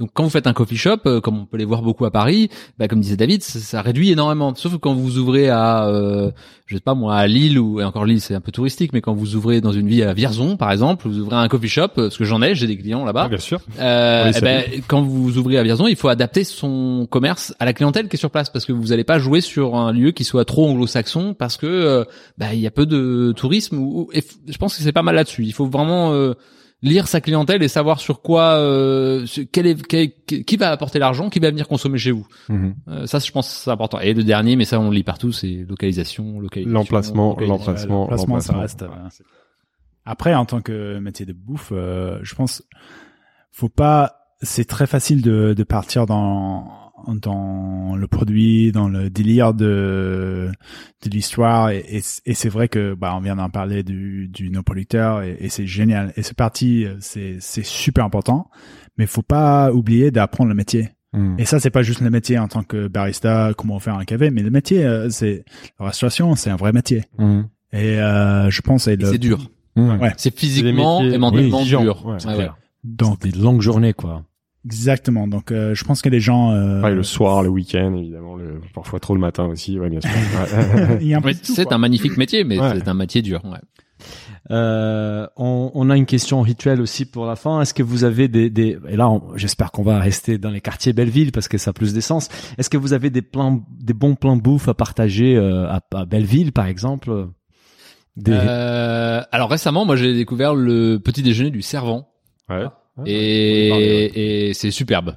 Euh, alors je je les connais pas personnellement euh, les, les, les chefs et tout ça, mais c'est Les servants- servants, c'est le quoi C'est vu, euh, c'est c'est c'est C'est deux sœurs. Alexandre Dumas. c'est- Ouais, non, mais c'est C'est c'est pas. Ouais, c'est dans le plus, 11e. rue Saint-Maur. 11e, C'est ouais, au ouais. Bah, juste, à- ça s'appelle plus en Saint-Maur, mais le Ouais, je servant vois. tout court, c'est très bon. hein, mais- Et super. Ouais, je, bah, j'ai pas encore eu leur petit déj, mais leur dîner et leur, leur déj, c'est, c'est top, quoi. Bah, on va Après, faire la pub euh, de- pour les servants.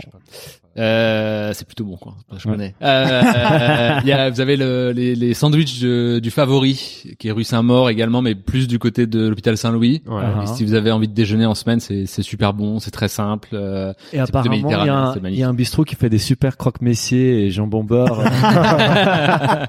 Effectivement. à la fontaine. La également. fontaine, ouais. Ah, c'est ça, forcément. Le Euh, euh, il faut, Faut venir le Il faut- tester, il ouais. faut le faire. Et, et, et, et pour terminer, euh, c'est une question qu'on n'a pas d'habitude, donc c'est pas une question rituelle, c'est une question pour vous, euh, euh, parce que des gens se posent la question à la maison et, et on a on a vu plein des, des, des vidéos avec Thomas qui expliquait comment faire un bon café à la maison.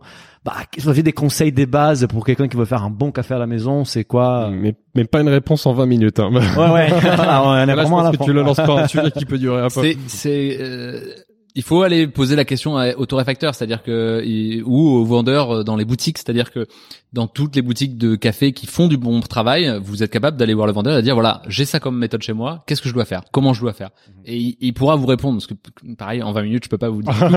mais, mais allez voir, allez voir sur le ou écrivez-nous sur le site ou écrivez-nous sur hein. Instagram, Ouais. on serait ravis de vous mettre en contact. j'ai ouais, vu ouais. qu'il y a beaucoup de choses sur mettre blog. vos, ouais, des, Mais des- des il y a des petites choses très simples qui changent la vie. Ouais. Et ça, faut, c'est juste faut les savoir. Déjà tester le, le filtre, le café filtre, pas la, filtration. c'est- c'est- Ouais. bah, C'est c'est déjà pas mal. Ce qui est cool, c'est qu'en fait, s'il y a quelqu'un, un consommateur qui vient dans la boutique, par exemple euh, ici, euh, il peut se renseigner, il peut voir les machines, il peut Il peut goûter, venir et il peut goûter demander un des espresso, conseils. goûter un Ouais. filtre. Ils euh, peuvent amener leur machine et, aux des- boutiques. Ah ouais. Et on le et test après, avec eux. On le teste avec eux. hein. Et ça, ça marche dans toutes vos boutiques, justement. Ça, c'est ce que tu disais tout à l'heure. Ouais. Ça, c'est votre métier. Ça, c'est votre fontaine, hein, expertise. et si- si- Oui, oui. pardon. non, non, bien sûr. Je dis boutique, pas café. Boutique. Ouais. boutique. On, on va mettre toutes les adresses, On va mettre les euh, adresses, dans l'article, donc les gens vont Et on va préciser celles qui sont des boutiques, celles qui sont des Les cafés. gars vont arriver ici, vont demander un jambon. Alors, on va préciser.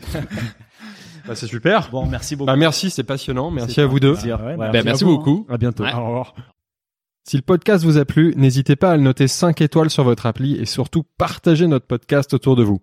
Nous vous invitons également à vous inscrire à notre newsletter pour essayer voir les prochains épisodes. Pour cela, rendez-vous sur le site businessofbooth.com. À, À très bientôt.